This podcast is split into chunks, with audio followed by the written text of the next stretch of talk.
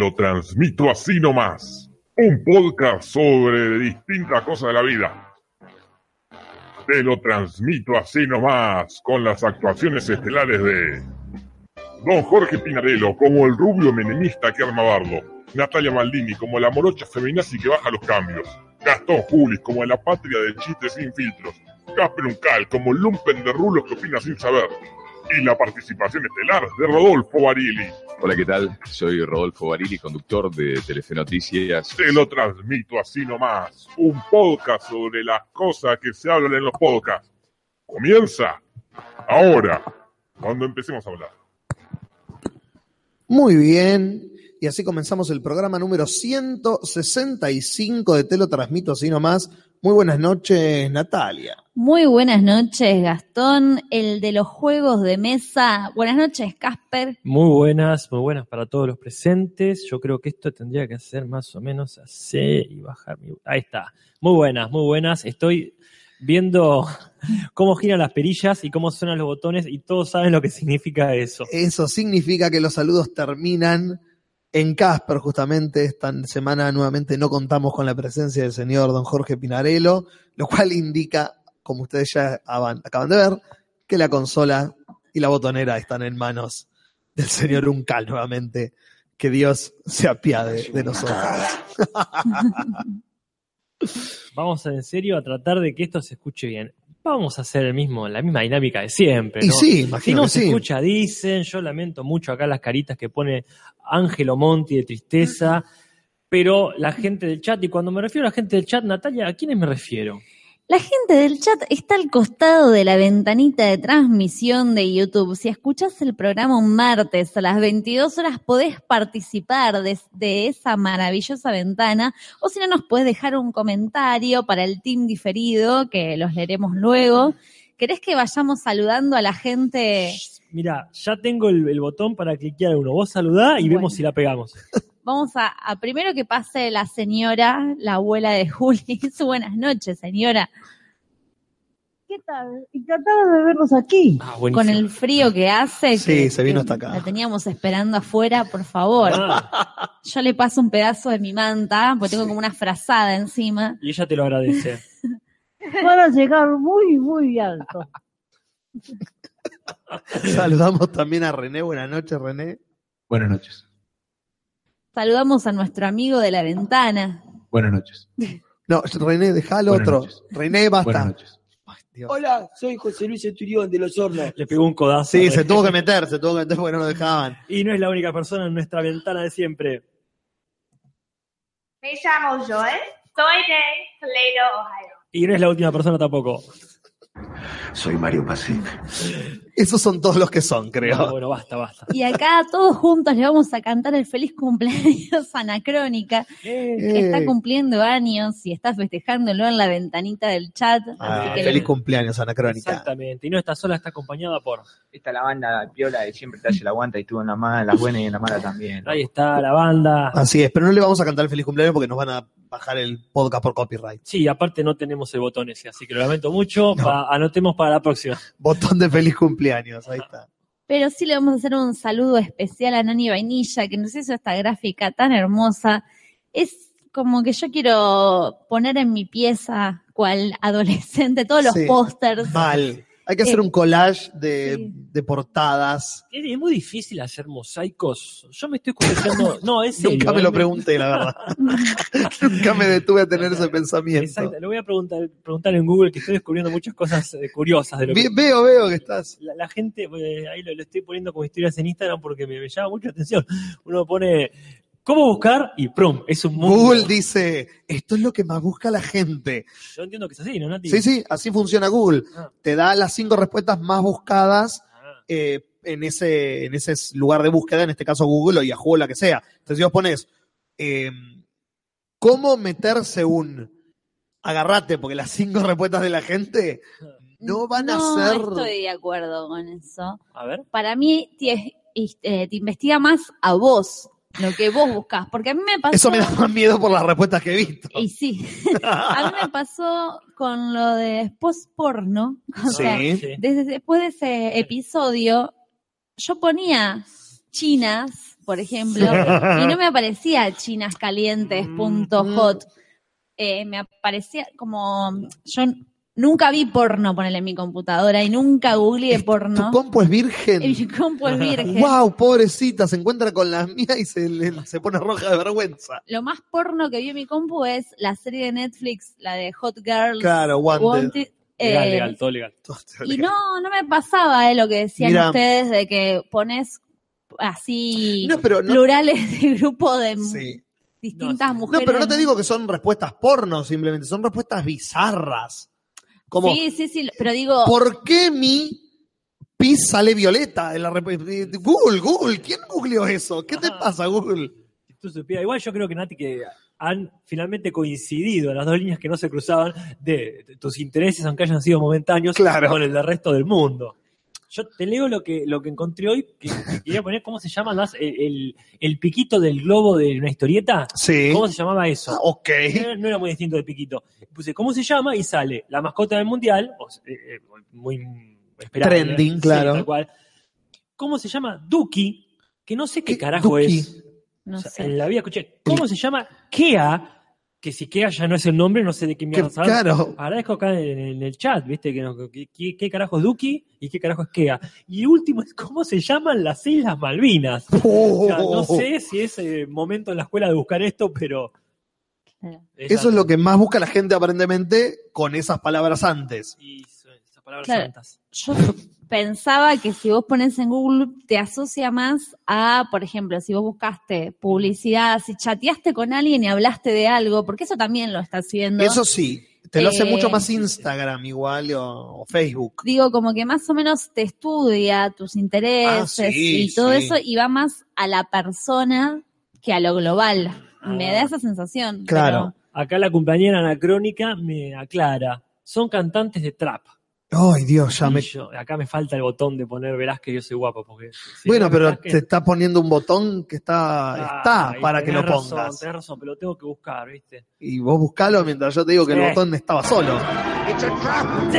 Que yo el otro día hablaba con unos amigos y les decía que no entiendo cómo todavía no existe un grupo de trap que se llame Admiral Akbar. No, debe existir. Debe Que existir. tiene que existir. Es como yo pensaba, tiene que haber un grupo de clown que se llame el Club del Clown. Y lo Sí. googleé y existe el Club del Clown, obviamente, porque Sí. se hacía solo. Sí. Y un Admiral Akbar es un buen nombre de por sí. Qué locura esto. Hoy soñé con, con Akbar.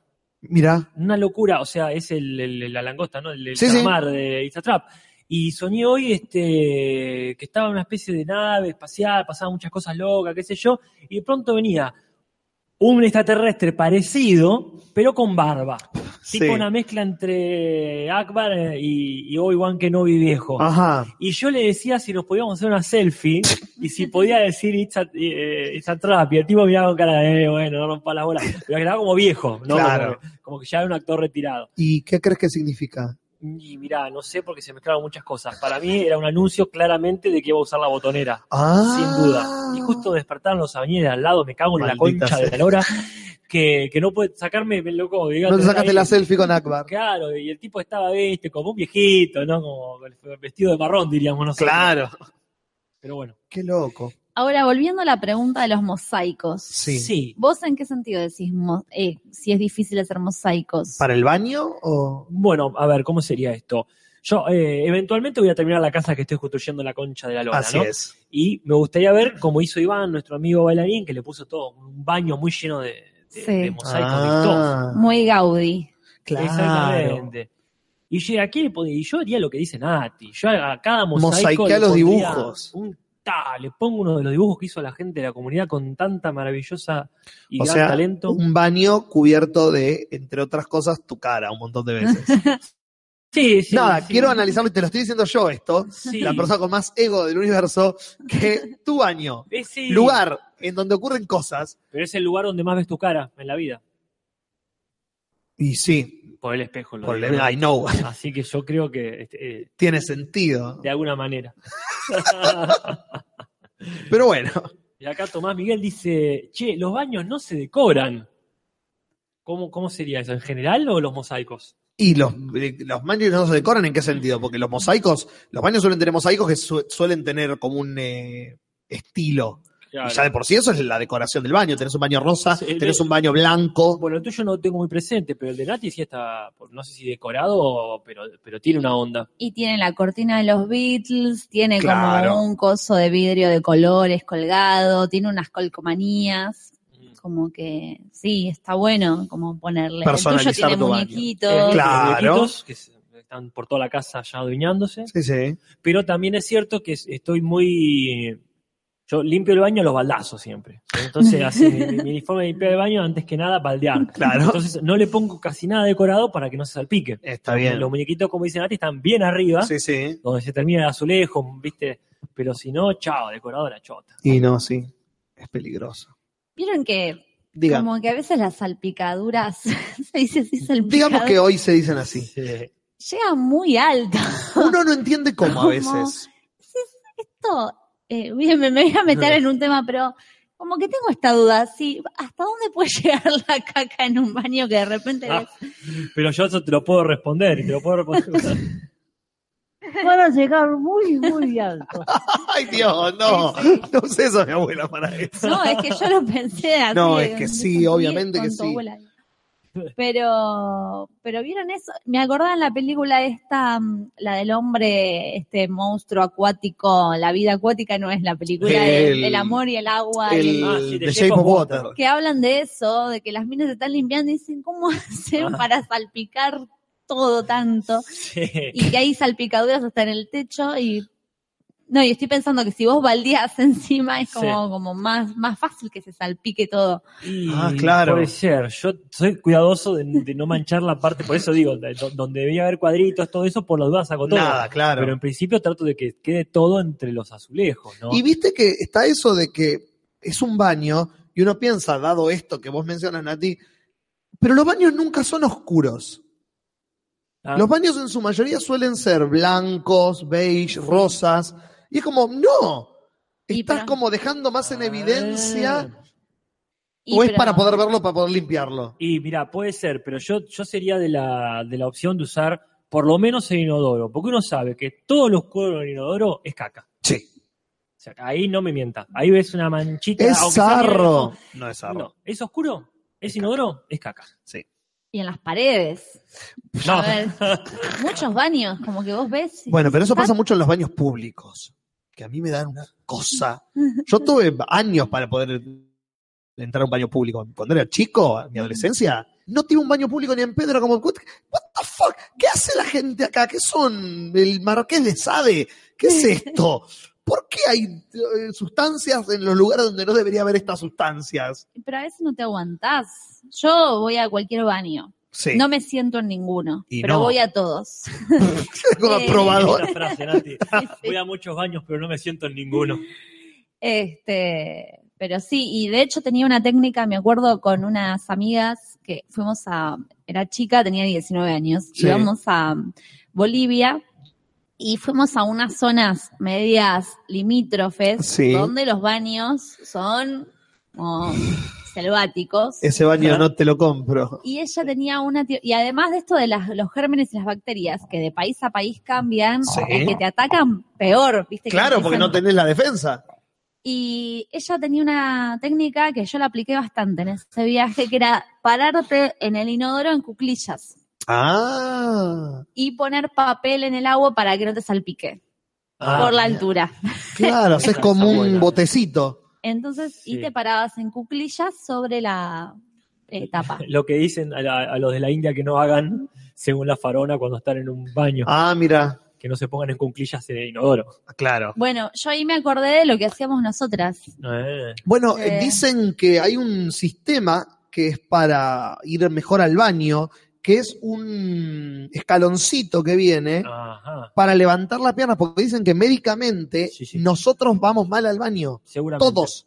Nosotros nos sentamos como estamos sentados ahora, Ajá. en este momento, como ustedes que están escuchándonos Claro. están sentados. Incluso Y- un poco más abajo. Y- incluso un poco más abajo y más eh, como doblados. Claro. Y justamente lo que estamos haciendo es impidiendo la salida eh, correcta de las cosas. Es como el nacimiento occidental, Exactamente. ¿no? Que Claro. está pensado para la comodidad del médico, ¿no? Exactamente. De la paciente. Y en este caso viene un escaloncito que lo que hace es te sube las piernas porque eso es lo que hace que los conductos correspondientes eh, cumplan la función para la que se han diseñado. Está, está, hay que aconcillarse, hay que levantar un poquito los pies, como, como dicen que mejora la masturbación. Es toda una, una conexión interna Ah, no que la ni sabía Fa- esa. Ni Favaloro No. este, estuvo analizando. En cuclillas. eh, como, como con las piernas flexionadas. No, no me sale... ¿Para de- afuera o para adentro? Como si fueses un fauno, Ah, como... Con los talones despegados con los talones despegados, y exactamente. las rodillas flexionadas. Eh, sí. Pero qué cómodo. En plie y media punta. Estoy para, pensando- claro, técnicamente para un bailarín. pero me, El tecnicismo. Claro, pero estoy haciendo muchas cosas al mismo tiempo. sí, sí, bueno, pero para cagar supongo que esto es más fácil. ¿no? Claro, ya el trabajo se hace solo. ahí. Exactamente. Hablando de danza, voy a Sí, sí, agradecerle. entre otras cosas. Ajá. Voy a agradecer porque el domingo estuve bailando en Buenos Aires en un ciclo de danza en, en el piso teatro y afines. Y me fue a ver Franco Rudelir con la novia, no sé si estoy pronunciando bien el apellido, así que les agradezco muchísimo por haber estado ahí presente. Y este domingo también voy a estar de nuevo a las 18 horas. Mm, ¿Cuántos? Cualquier cosa me pregunten. ¿Cuántos seguramente estaban preguntando? Ahí tomen nota, porque yo como no tengo muy bien claro cuánta gente es de Capital Claro. y aún de qué barrios son, Claro. Pero siempre está bueno saber. Uno dice capital y dice, ah, se vienen y están en la otra fucking punta. Sí, consulten cualquier cosa porque a lo mejor hay gente que vive en Capital y todo, pero no tiene mucha idea de lo que, de lo que sucede. Claro. Y es a la gorra, a las 6 de la tarde, Ujú. como un plan piola. Piola, piola. Macanudo. Bueno, pero hablando de la gente que nos va a ver las cosas que hacemos y nos comenta en la comunidad, podríamos, si queremos, eh, podrían ustedes en realidad, empezar a ver qué nos dejó la gente del podcast pasado, que yo estuve ahí contestando. Ajá. Eh, hablaron mucho de colores. Hablaron muchísimo de colores, como que estuvo repleto y me gustó mucho de anécdotas personales. Parece que esto de combinar las, eh, los colores con cosas Ajá. era muy, mucho más común de lo que nosotros creíamos. Porque como la gente fue muy como, boludo, a mí también, no sabes, yo los números, yo la gente, yo los meses, como que Bueno, viendo abrió muchas puertas. Viendo Weeds, eh, Mm. uno de los personajes, que es contador, Sí. descubre toda una tramoya de la oficina porque tiene ese trastorno obsesivo compulsivo de Ah. asociar los colores. No me acuerdo si eran con los días, no me acuerdo bien, pero justo en un capítulo que vimos en esta Ah. semana pasa eso y el chabón empieza a decir todos los colores con lo que asociaba, es muy bueno. Genial. Y quiero, ya que Jorge no está, pero lo voy a hacer por él, que dijimos que en la temporada 6 bajaba, sí. Pero vimos el final y repunta de lo loco. Qué Nos bien. quedamos con la boca abierta con el capítulo final de esa temporada y ahora estamos ya en la 8 terminando. Así que, eh, sí, no eso, para, para reivindicar la serie. Fantástico. Que se puede bajar, pero también se puede volver a subir.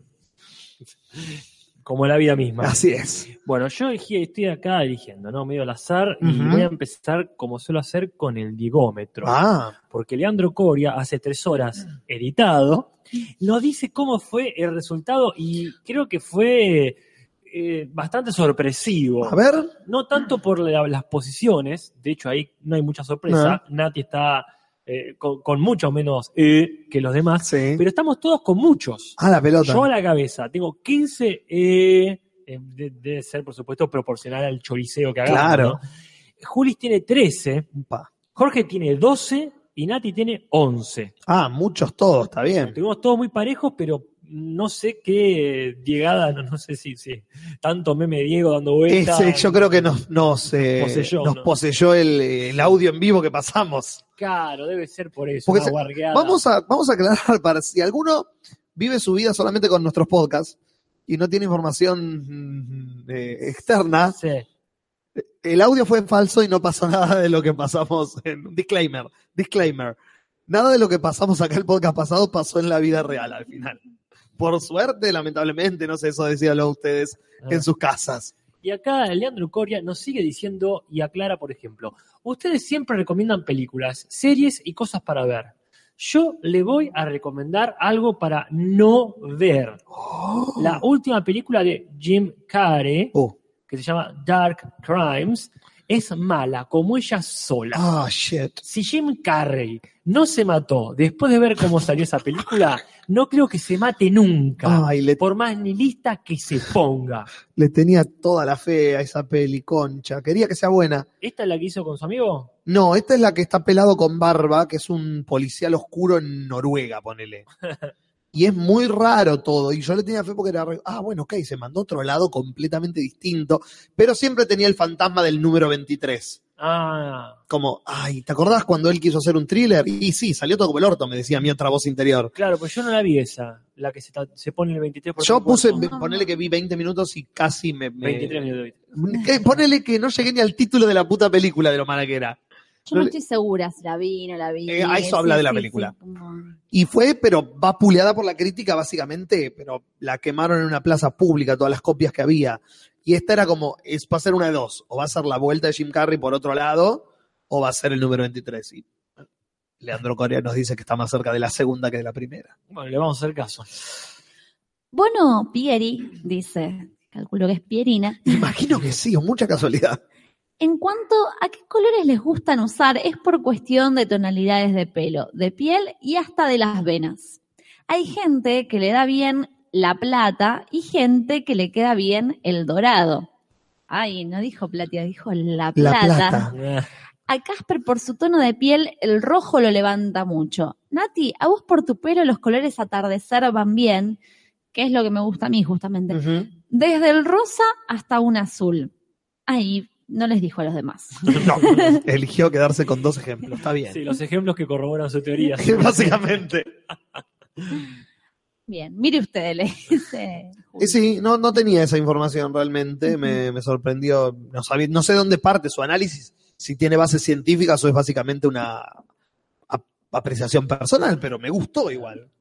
Sí, ¿quiénes somos nosotros Claro, además, para andar cuestionando? a Pierina Bono. No, sí, apreciaciones personales que, que se hacen pasar por, por verdades universales. Claro. No, no, no, lejos de nosotros. Bueno, acá tengo otra, que es este de Julio Ayala, que hace, hace un día nos comenta, tengo entendido, de acuerdo a mis clases de teledetección en la universidad, What? no ¿Qué sé cosa si. Sí, repito. Tengo entendido, de acuerdo a mis clases de teledetección en la universidad. Teledetección. Se te perdió un plasma, lo llamás a él y te lo encuentra. Claro, o es un plasma asesino. Gab. Claro. Sí. Acá este, no entiendo yo si él es alumno y toma las clases o es el profesor de teledetección. Y toma clases.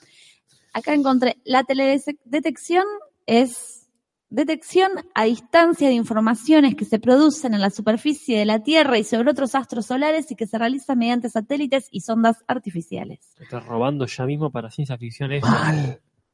El teledeteccionador. Claro. Bueno, Bueno, pero ¿qué nos dice acá? Nos dice que si vemos un objeto de determinado color, por ejemplo azul, es porque el mismo absorbe las longitudes de onda del verde y el rojo y refleja o reflecta la del azul. Si vemos negro es porque absorbe todo y no refleja nada. Y al revés con el blanco. Mis colores favoritos son el negro y el azul. Saludos cordiales. Vamos a ver la respuesta. Sí. Y voy a recordar algo respecto de esto. Dice, mira vos, no tenés esa info, muchas gracias, le dice a- acá, te lo transmito. Así es. Yo recuerdo que no sé si fue en la comunidad que postearon lo del agujero negro ese que diseñaron el color más El negro. color más negro de todos La y el rosa ¿no? más rosa, sí. Y el rosa más rosa, que me encantó eso, de saber sí. que alguien se tomó la molestia de diseñar el rosa más rosa solo para echárselo en cara Al del negro el más negro. Me parece genial. Es genial porque no, ese- no, tiene, no tiene que tener, es, es un artista que cuando los científicos, digamos, Sí, ¿no? sí. Eh, hago el gesto con la mano de toda esa bolsa de gatos. Claro. Los científicos inventaron el negro más negro, el chaval este fue y lo compró. Yep. Dije, voy a ser el único artista que tiene derecho a usar el negro más negro. Un sorete, básicamente. Un sorete, el sorete más negro. Claro. Entonces otro, otro artista dijo, bueno, yo voy a poner toda la plata para crear el rosa más rosa solo para patentarlo y que vos no lo puedas usar. O sea, lo pueden usar todos Menos vos. menos él. Y decíamos cómo es esto de que es a la inversa de Nick, pero genera lo mismo. Exacto. O sea, Nick es el tipo que roba y todos los artistas de, de su medio lo desprecian, y este es el que tiene todos los derechos y tampoco sirve. Ya. Porque das mal igual, ¿no? Y Un es- porro, dice acá Verónica Olivares. Y totalmente, totalmente mm, la razón. ¿Quieren un mate horrible, Sí. frío? No, yo estoy bien, te agradezco. Yo necesito justo Bien. eso, Nati. Un mate horrible. Ahora, en la próxima, después de leer, te digo, te paso, digo. Tic Tac de Naranja dice, quería agradecer la recomendación de Community de hace un año, jajajaja. La empecé y terminé este mes y es la mejor serie que vi en el año. ¿Cuál es tu capítulo preferido? Yo, el mío es el que encierran en la sala de estudio, dice Tic Tac, ¿eh? Yo el mío es el que encierran en la sala de estudio para encontrar la lapicera, aunque hay muchísimos muy buenos. Que se le había robado Anis Boobs. ¿Qué, qué- qué dice? Mejor. Spoiler. El mejor nombre. Sí, spoiler de 2008, ya caducó de negro, Pero qué, sorry. qué maravilla, insuperable. Insuperable. Acá, bueno, Gastón le responde. Es que es una de las mejores series. Elegir un capítulo es muy difícil. Todas las batallas de Paintball, el de Claymation y tantos más es imposible. Sí, me, me es imposible a mí, es que el capítulo de Claymation en el que sucede todo en la cabeza de Aved, que son muñequitos de plastilina, Ah. es como, ¿cómo hicieron este capítulo de la nada? No tienen ninguna conexión con otro, lo hicieron porque podían. Eh, y todos los, todas las batallas de paintball, todas las fiestas de disfraces, Sí. son, tiene joyas esa serie. No, no, sí, posta. Putas joyas. A mí me gusta mucho la de los universos, que van generando universos Ay, paralelos. Sí, el del universo más oscuro. Ese puede llegar a ser el mejor. Es como- El del que se juntan a jugar un juego de mesa.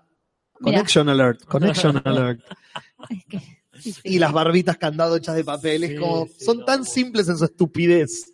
Sí, a mí me gusta mucho que jueguen rol, Sí. que es hasta ahora eso, mi experiencia de rol es esa, ¿no? Ver un capítulo de alguien Sí, jugándolo. pero, pero de- dentro de ese imaginario que seguramente se tomaron libertades, me pareció maravilloso. Igual sí es verdad, eh, andá a agarrar uno. Yo también me gusta nada que ver el, el que se tienen que ir a buscar esa combi que, que parece un cohete. Sí. Y sí, todo bien, pero bueno. Aparece Giancarlo Espósito en un momento, que es el hermano de Chevy Chase. Ah, ¿Te acordás? Es genial esa. De golpe de la nada aparece Gus Fring. Y dices, sí, "What?". que, que cuando estaban ahí en la mansión. Sí. Qué, qué lindo. Qué linda linda serie. Yo lo siento, ¿sabes qué, qué es lo más raro de esa serie? Que vos dijiste, Juli, es de 2008. Y ponele que dos del, sí, en esa época. Ahora Natalia Ah. nos va a decir de qué Yo año la qué vi, año. el- hace dos años como mucho. Claro. Si no fue el año pasado, fue el anterior. Y siento que la vi en esa época. Este, habla, exacto. Sí. 2009, ¿Ves? el primer episodio. Otra vida. Siete temporadas. No, seis. Six, six- six seasons and a movie. sí. Lo lograron. Es que lo lograron, ¿entendés? La serie iba a ser levantada dos veces. Ah, mira. Pero fueron tan meta con el Six Seasons and a Movie Ah, que NBC la seguía renovando y la seguía renovando y como que le dio la sexta temporada como, toma, hacé tu puto meme y andate a, dormir a tu casa. Y Community fue como, bueno, listo. che, ¿y qui- quién fue el que no se enganchó con la película? ¿Le propusieron alguno? Y yo no sé si se propuso la película o quedó en el chiste para un futuro, porque ten en cuenta que apenas terminó Community, los primeros que explotaron como la concha del pato fueron Alison Brie y Donald Glover. Alison Brie, Donald Glover que ya se había ido de la serie, Y- despegó con Childish Gambino, con el, su eh, rol rapero, y Alison Brie empezó a hacer películas, películas, películas, series, series, y fue como, pum, Sí. listo.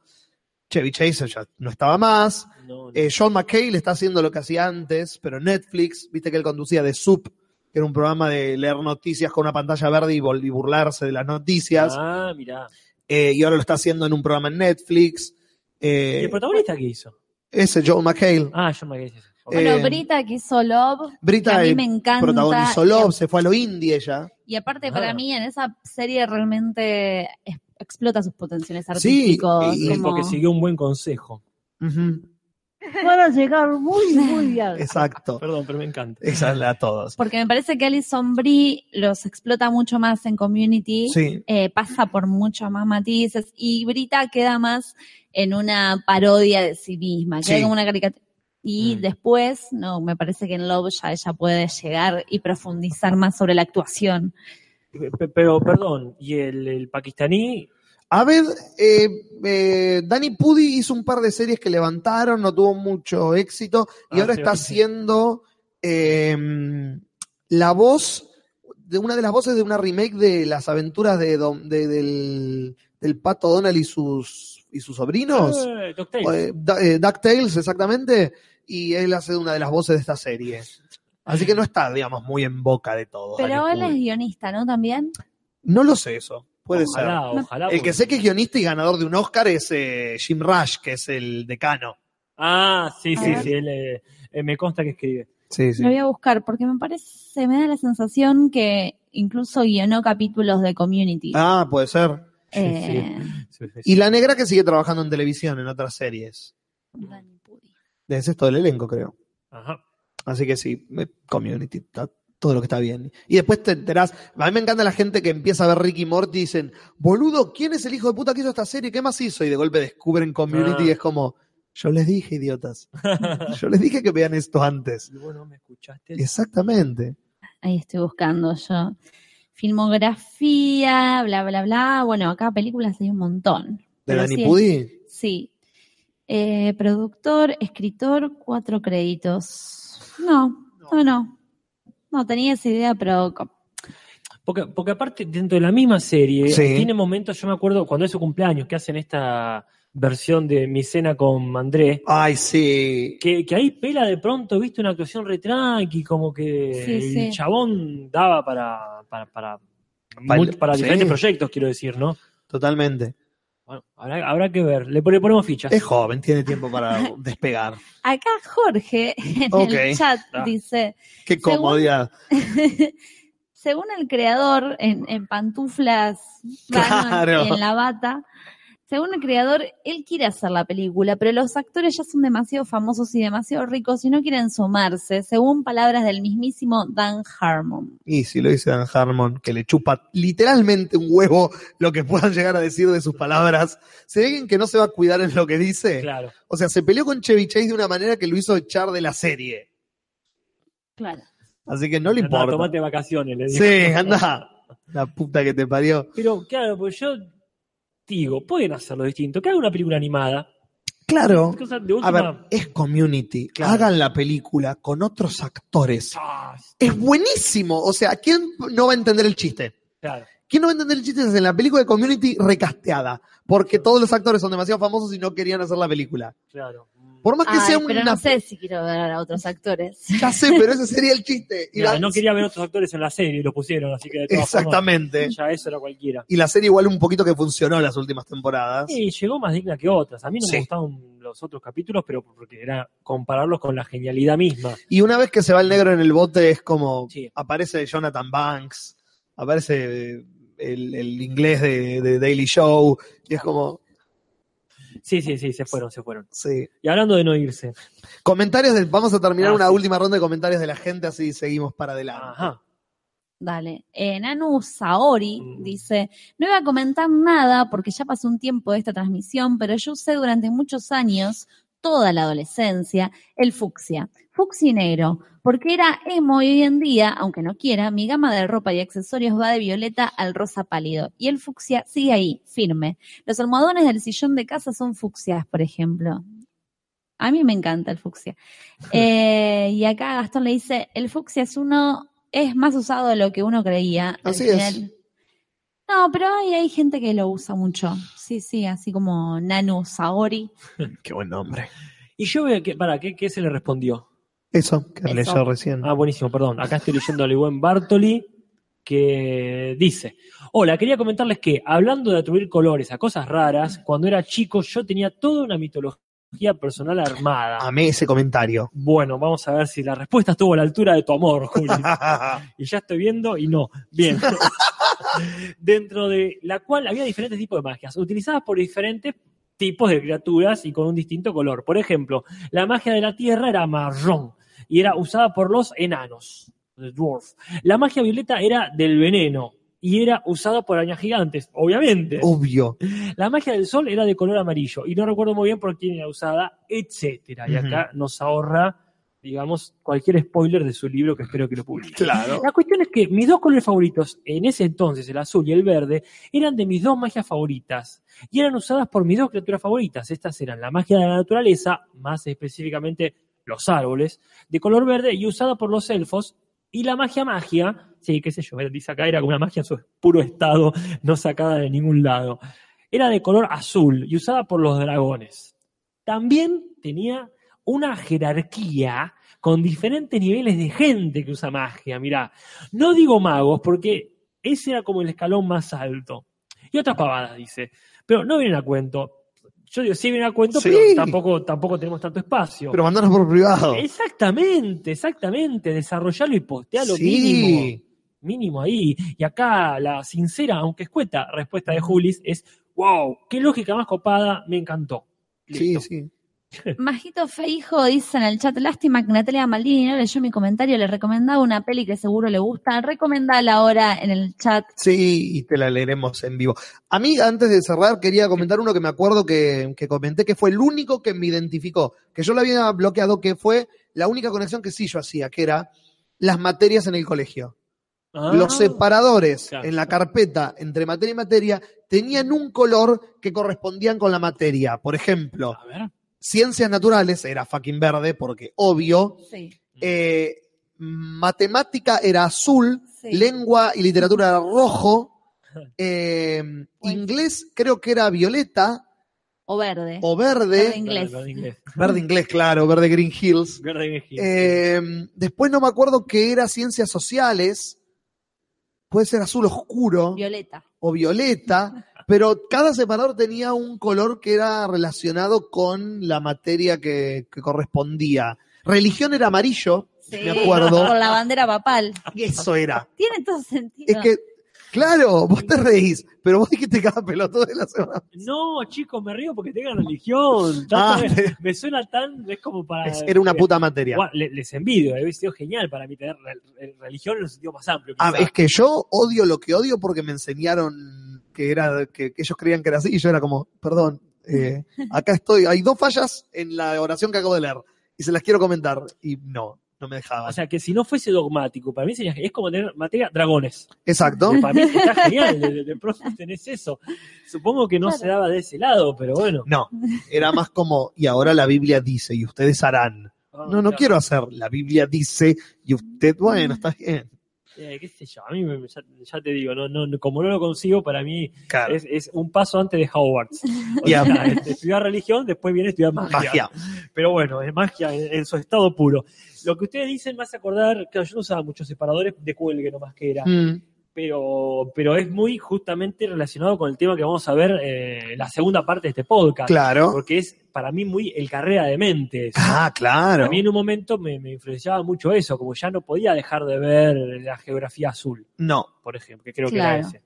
Así que bueno, hay, hay cosas que, que me- que me quedaron ahí de sí, la geografía era azul. colores y ahora que lo decís me despierta eso. Sí, sí. Casi armó un debatito. Geografía era celeste en mi carpeta, sí. Ah, Por eh, los mapas. gracias, gracias. Majito Feijo dice, la peli es La llamada de Javier Calvo y Javier Ambrosi, Ambrosi. Está en Netflix, son los mismos directores de la serie Paquita Salas. Ah, la ubico, no la vi, pero la, la tengo presente, la película. Sí, sí. Mm. Hecha la recomendación, podemos cerrar la sección y pasar a lo que sigue. Exactamente. Y para eso vamos a necesitar ni más ni menos que esto, que ojalá salga porque no depende de la botonera. Dice, ah, maldita sea, ¿con qué programa lo quiere abrir? No sé, Date a la concha de tu madre. no sé qué es lo que quieres abrir. No, yo sí sé creo que quiero abrir. Eso es lo único que importa. Ahí está, ahora sí. Rumores, rumores, rumores. Hay rumores, rumores, rumores. Hay rumores y no son amores. Hay rumores de los mejores. Hay rumores que se van a quedar. Rumores. Tenemos rumores, Tenemos. tenemos rumores y todos la rodean a ella, Así es. a Carolina Ardoaín, más Ardoaín. conocida como Pampita, que abandonó su programa Pampita Online. Todo esto empezó, en realidad no lo íbamos a traer como noticia, pero de repente Caspar se encontró en una situación muy absurda de la vida, donde de repente como que estaba, estaban viendo el lunes Pampita o fue... en- Mira, es como vos decís, para mí una situación absurda, pues yo paso por lo de nuestro amigo Jorge Ferreira, tomamos unos mates, charla de la vida y obvias intenciones de usar un dispositivo específico que ya Del que ya hablaremos. Exactamente. Y estaba él con este, Nacho, Ujú. Munaro, estaba eh, Juan y Carlé. Y le dicen, che, estamos acá hablando de tal, cualquier cosa, ¿eh? Estaban hablando de cómo se usa la palabra eventualmente. Ok. Así, así que yo encantado. Pero fondo- Claro. Sí, por supuesto. Pero de fondo, como dice Nati, estaba un programa que me, me atraía a la vista. Porque yo no, no sé si lo vieron ustedes el lunes. Hoy a la mañana No agarré y hago siempre un zapping en Sí. YouTube de, com- de comida chatarra, es de televisión Ajá. chatarra y puse Pampito Online porque tenía la noticia Claro. Ajá. ¿Y quiénes estaban? y estaba conduciendo y acá es un punto donde no necesitaría Jorge Sol Pérez con el otro chabón, el que era movilero, que ahora no me sale el nombre, A ver, Ahora que me dice lo Jorge van a- que, que agite las pantuflas y Claro. por favor. pero más que nada Sol Pérez estaba conduciendo el programa. Ajá. ¿Por No, no, qué? Si el programa es de Pampita. Exactamente.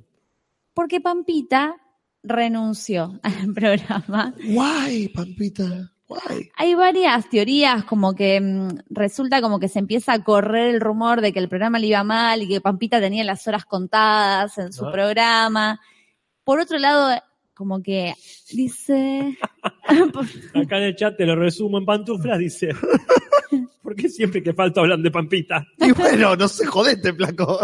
Luisito Piñeiro acá dice Jorge. Ah, Y de repente también, por otro lado, salen a decir que ella estaba en crisis con su pareja, Ah, que sí, la primer, o sea, casi los 25 primeros programas, va, si llegan a ser 25 programas, porque creo que fueron todos los programas que hubo, se basaron en la relación de ella, ella todo el tiempo mostrando a su novio, creo que es tenista, ¿no? ah, Pico Mónaco. Claro. Es como la faraona, pero al revés.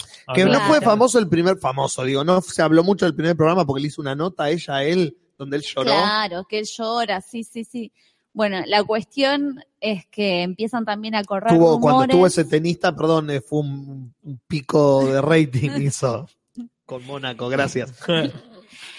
Voy a agarrar Eh, mi abrigo. Perdón, Lamentablemente- estaba muy lejos de la botonera, estaba tomando un mate. Salvaste porque estaba tomando un mate.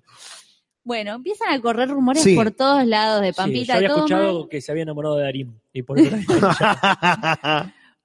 Por otro lado, ella se va, creo que a España, Sí. hacer algo con Antonio Banderas, a ver algo de Antonio Banderas. No sé qué mierda. La cuestión es que en el medio de todo esto, Sí. parece que los productores, yo creo que ya percibían toda esta crisis, que hablan con Claudia Fontán para que la reemplace. Claudia la actriz Claudia Fontana. La actriz que el otro día recordamos con Jorge que veíamos ninfo, eh, ¿cómo es? Ninfomana, ninfómanas. Eh, sí, con ella Con y negra, Bernacci. La negra Bernacci. Ah, esa es. Ninfoma- que comían la vainilla, Qué buen programa. la leche en vainilla. Sí. Bueno, la cuestión es que en medio de todo esto ya tenían un reemplazo, Pampita todavía no había anunciado nada oficial y cuando vuelve de España, sus mismos una movilera de su programa la va a entrevistar y ella está furiosa, Ah. déjenme en paz, estoy harta de ustedes, o sea, es tu programa. cero, como cero caretaje. Claro. O sea, ya fue. Dijo, se va toda la mierda, que se vayan todos a cagar. Eh, y le, sí, la gran, eh, me Eh, tiene las bolas Sí, llenas. la gran eh, Luis Albinoni. Eh, así que se fue. Y el lunes, siendo Pampita online, pero como dice Casper, no estaba Pampita. Y no era online. Ni era online. O sea, yo, chico, no puede ser que. ¿Cómo no Me imagino la situación absurda de Casper, fuera de todo lo que es televisión, viendo esa imagen. Y aparte, con la, o sea, no, no conocía a ninguno de los invitados, tampoco No. si eran cantantes o qué. Pero era, era como un, un circo muy raro, porque aparte de eso, era, chicos, por favor, te- quiero tatuarme el. Hay por lo menos dos grandes mentiras en ese título. Claro. Pero bueno, sí, esta, esta explicación ameritaba. Pero, Pero. no es caprichoso, porque este de rumores, rumores, rumores, no lo hacemos solamente para poner la hermosa cortina No. que nos regalaron, sino porque en el universo Pampita hubo varias novedades. Así es. Y entre ellas una, quiero decir, con más trascendencia. Sí, no gana para disgustos, Pampita, porque aparentemente eh, habría habido una evolución en el síndrome de serás la mujer de tu hermano. Uno pensaría que uno vio esa película, perdió cromosomas en el camino, se volvió un poquito más pelotudo y su viaje terminó ahí. Claro. Pero no. Porque al estar en Netflix, lo que hizo es que la película se internacionalice, lamentablemente. Y últimamente, Ah, sí, está. Yo, yo- yo no, no creo que lamentablemente. Yo cada día que pasa, no, no sé si la admiro más, pero la, la aprecio la más. aprecio, está bien. Eh, La cosa que llegó a aguas internacionales. Mirá. Y la vieron en pueblos como... en- Aguas, aguas. Aguas, aguas. Sí, la vieron en Estados Unidos, por ejemplo. Ajá. Y obviamente que qué es lo que va a pasar. Estados Unidos está lleno de qué? Conservadores. Ting, ting, ting, ting, Ah, ting, ting, ting, ting, ting. Ambas dos correctas. En este caso la primera más importante que la segunda, pero quizás la segunda se vuelva más importante cuando la noticia evolucione. Porque estos conservadores de mierda vieron esa película y en vez de admirar lo asqueroso que es la película como concepto, Ajá. desarrollo y ejecución, se quedaron con la primera escena. Y si no recuerdan a la gente y no vieron la película, la escena comienza con eh, una secuencia de una niña eh, de seis años, cinco o seis años, viendo un programa de alguien andando a caballo. Y ella jugando se pone a, se pone su almohada entre las piernas y empieza a montarla como si fuera un caballo, hasta que pasa lo que todos están imaginando que ocurre. La, la cámara la enfoca a ella, que se desmaya, y la madre entra como si. ¿Y qué no- pasó? Y se escucha un off que dice, y tuve mi primer eh, orgasmo. de Pampita diciendo de grande, ese fue el día que tuve mi primer orgasmo. Perfecto. Pero bien. Ah, la señora Yankee diciendo esta película está apoyando la pedofilia. ¿Cómo pueden poner este producto en este lugar tan eh, sano que es Netflix, que está apoyando la pedofilia? Si no sacan esta película, vamos a quemar Netflix. Es online, señora Netflix. Lo vamos a quemar igual. No puede, señora. Y una junta de firmas, gente posteando en Twitter, saquen esto. La cosa es que Kaplan, el director de la película, salió a defenderla y en esta la banco, porque fue y dijo en inglés, eh, esta película es una película. Y podría haber terminado ahí y tenía razón, Sí, sí, para Y empezar. punto. sí. porque vemos Lolita, Claro. las dos versiones, Ajá. donde se sexualiza a una pendeja de 14 y nadie dijo nada porque lo escribió Nabokov. Vemos Eh, eh, Cinema Paradiso. Cinema No, ¿No, Paradiso, se hace la paja el nene? sí, un montón de películas que sexualizan niños y nadie dice nada. No, guarda, guarda, porque no es sexualizar al niño. Va, Entiendo otras posturas en este caso porque es una escena, no sé si fuerte, pero impactante. Pero me parece que pasa más que, más que por sexualizar el niño, es para mostrar eh, actitudes que tienen los chicos, que ya Freud demostró que existen. Totalmente. O sea, no es sexualizar en un sentido de mostrarlo como un objeto sexual. Claro. No creo que sea ese el objetivo de la película. No, y además- Es, es de- perdón, demostrar la vida sexual específica que puede llegar a tener un, un puber, en este caso, no sé si tenía 5, 6 o 10 años, pero era claramente una, eh, una, una criatura, digamos. Claro. Pero que no está ajena, de alguna manera, a- al mundo del sexo. No, pero además, si la voz de Pampita no dice, y ese día tuve mi primer orgasmo, Ajá. la escena está filmada de una manera que vos asumís que pasó eso y nunca lo dicen. Si la película no fuera tan estúpida de explicitarlo, porque todos lo entendimos, queda en el ojo del observador. Y la culpa es tuya como observador si vos imaginaste que una nena tuvo un orgasmo.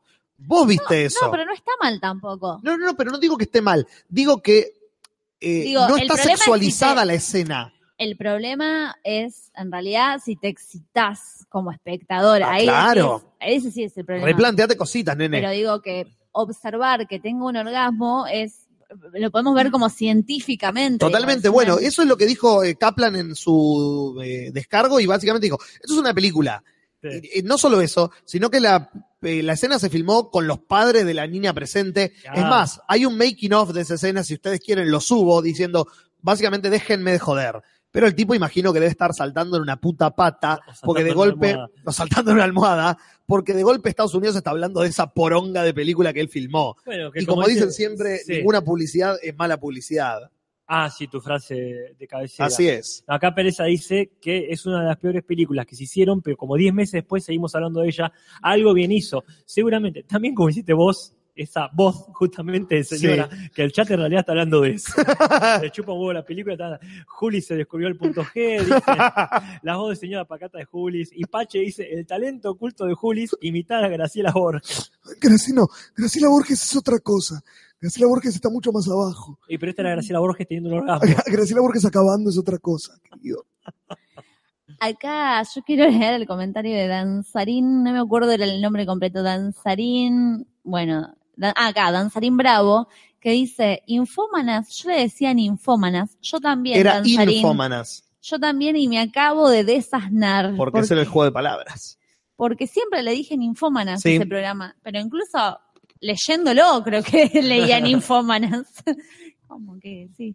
Bueno. Mm, habría que ver el logo ahí, si había Claro. una N disfrazada, no sé, te- ahí el, el beneficio de la duda.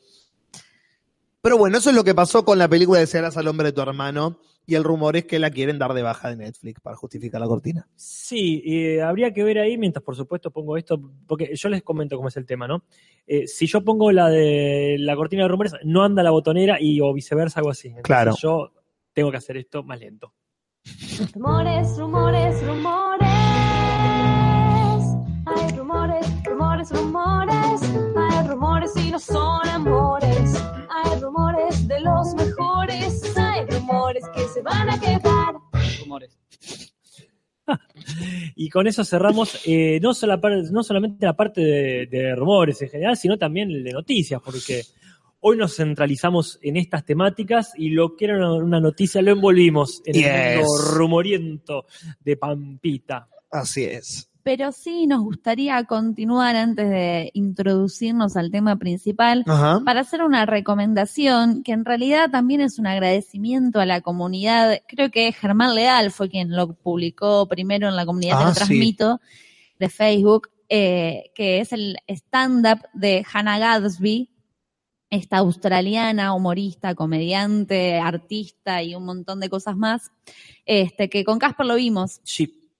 Eh, y realmente está en Netflix y a mí me pareció, yo lo puse por todos lados, más o menos puse el mismo Sí. speech. Den este stand-up en las escuelas y para mí tienen el secundario hecho. Un secundario que no tuve yo, digamos, Claro. porque es mucho mejor que cualquier secundario Claro, claro. que podamos llegar a tener.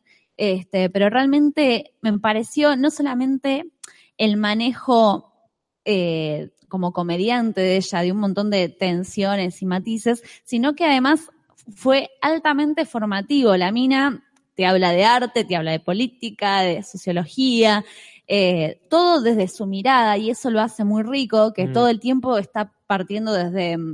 ella cuenta que nació en un pueblito en Tasmania, en, Australia, un pueblito también muy conservador. eh, y bueno, una de la, la voy a citar, una de las frases como que tira al, al inicio. Yo ya era homofóbica antes de descubrir mi homosexualidad, gracias a este pueblito donde vivía ella. Y mm, cómo fue, primero comienza hablando más que nada de, de su sexualidad y cómo lo, lo va cómo le cuesta asumirlo por esta cuestión de lo conservador que era el pueblo, pero después va abriendo, va abriendo, va abriendo y en un momento te está hablando de arte y de Picasso y de, no sé, de, de todos los artistas eh, misóginos que hay en el Mm. mundo y si el artista hay que separar el artista de la obra, se met- mete en temas filosóficos, o sea, es, es más de, eh, todo el tiempo va abriendo y decís, por Dios, quiero escuchar todo el tiempo a esta mina que Claro. me hable de, de cualquier cosa porque me parece recontra interesante su mirada y, Ah. y, y además cómo maneja los matices. En un momento, o sea, al principio, que es más humorístico, y cuando yo me senté a ver, digo, bueno, estaba muy relajada viéndolo, y digo, bueno, hasta ahora no es la gran cosa. ¡Pah! Y claro, en un momento va entrando, va entrando, va entrando, y en un momento es realmente eh, dramático, así es trágico. Y después vuelve otra vez y te volvés a reír y un manejo de tensiones. Fantástico. Sí, porque aparte ella lo dice, me parece que bastante temprano, como mucho a la mitad del espectáculo, que en realidad se quiere alejar de la comedia, que está ya un poco hinchada ya de- del tema este de, de cómo funciona para ella hacer reír. Claro. Con esto de generar una tensión y, y después generar el, el momento de relajo de la misma tensión que generó. Acá, como dice en el chat alguno, acá dice, como dice Mario de la Torre, es muy fuerte el stand-up, es verdad, no es el stand-up que vos ves para distenderte. Claro, no es Jerry Seinfeld. No, no, y acá también dicen, yo me morí a los 10 minutos, porque tiene eso, no sé si a los 10 minutos, pero a los 20 me parece que ya está abriendo todas las puertas que te sacan del, bueno, esto es para reírse. Claro. Eh, alguna gente en el- acá en el, en el chat o la vio o directamente la conoce. También Mm. dice Sebastián. Por Please Like Pablo. Me. Ahí está. Claro, Ahí la está. serie. Sí, por esa serie. Yo no la, la vi al principio nomás, no la Mm. estoy viendo, pero la, la tengo que seguir viendo. Ahora va a ser una de esas que el martes que viene viene Natalia y dice, me vi todo lo que hizo Hannah Gatsby. Sí, sí, sí. Tengo un tatuaje de ella en la cara.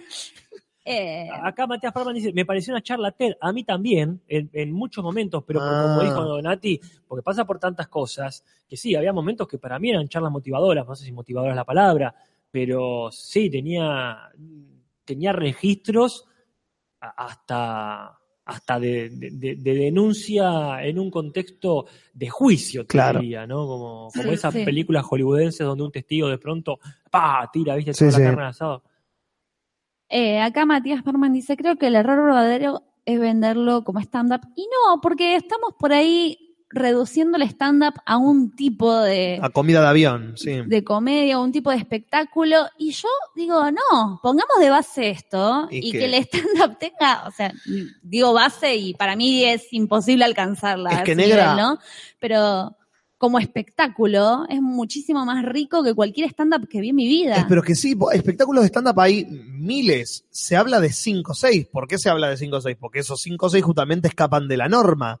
Cuando se podía hablar de Louis C.K., se hablaba bien de Louis C.K. porque era un stand-upero que era algo distinto al stand-upero que estaba en el 2000 y pico. Claro. Cuando se habla de Carlin en su momento lo mismo, Richard Pryor en los 70 y Eddie Murphy en los 80. Son stand-uperos que hay una norma en el stand-up y alguien viene y dice, no, no más, ahora es esto el stand-up. Entonces hay 15 stand-uperos y de golpe hablas de uno. Por algo es.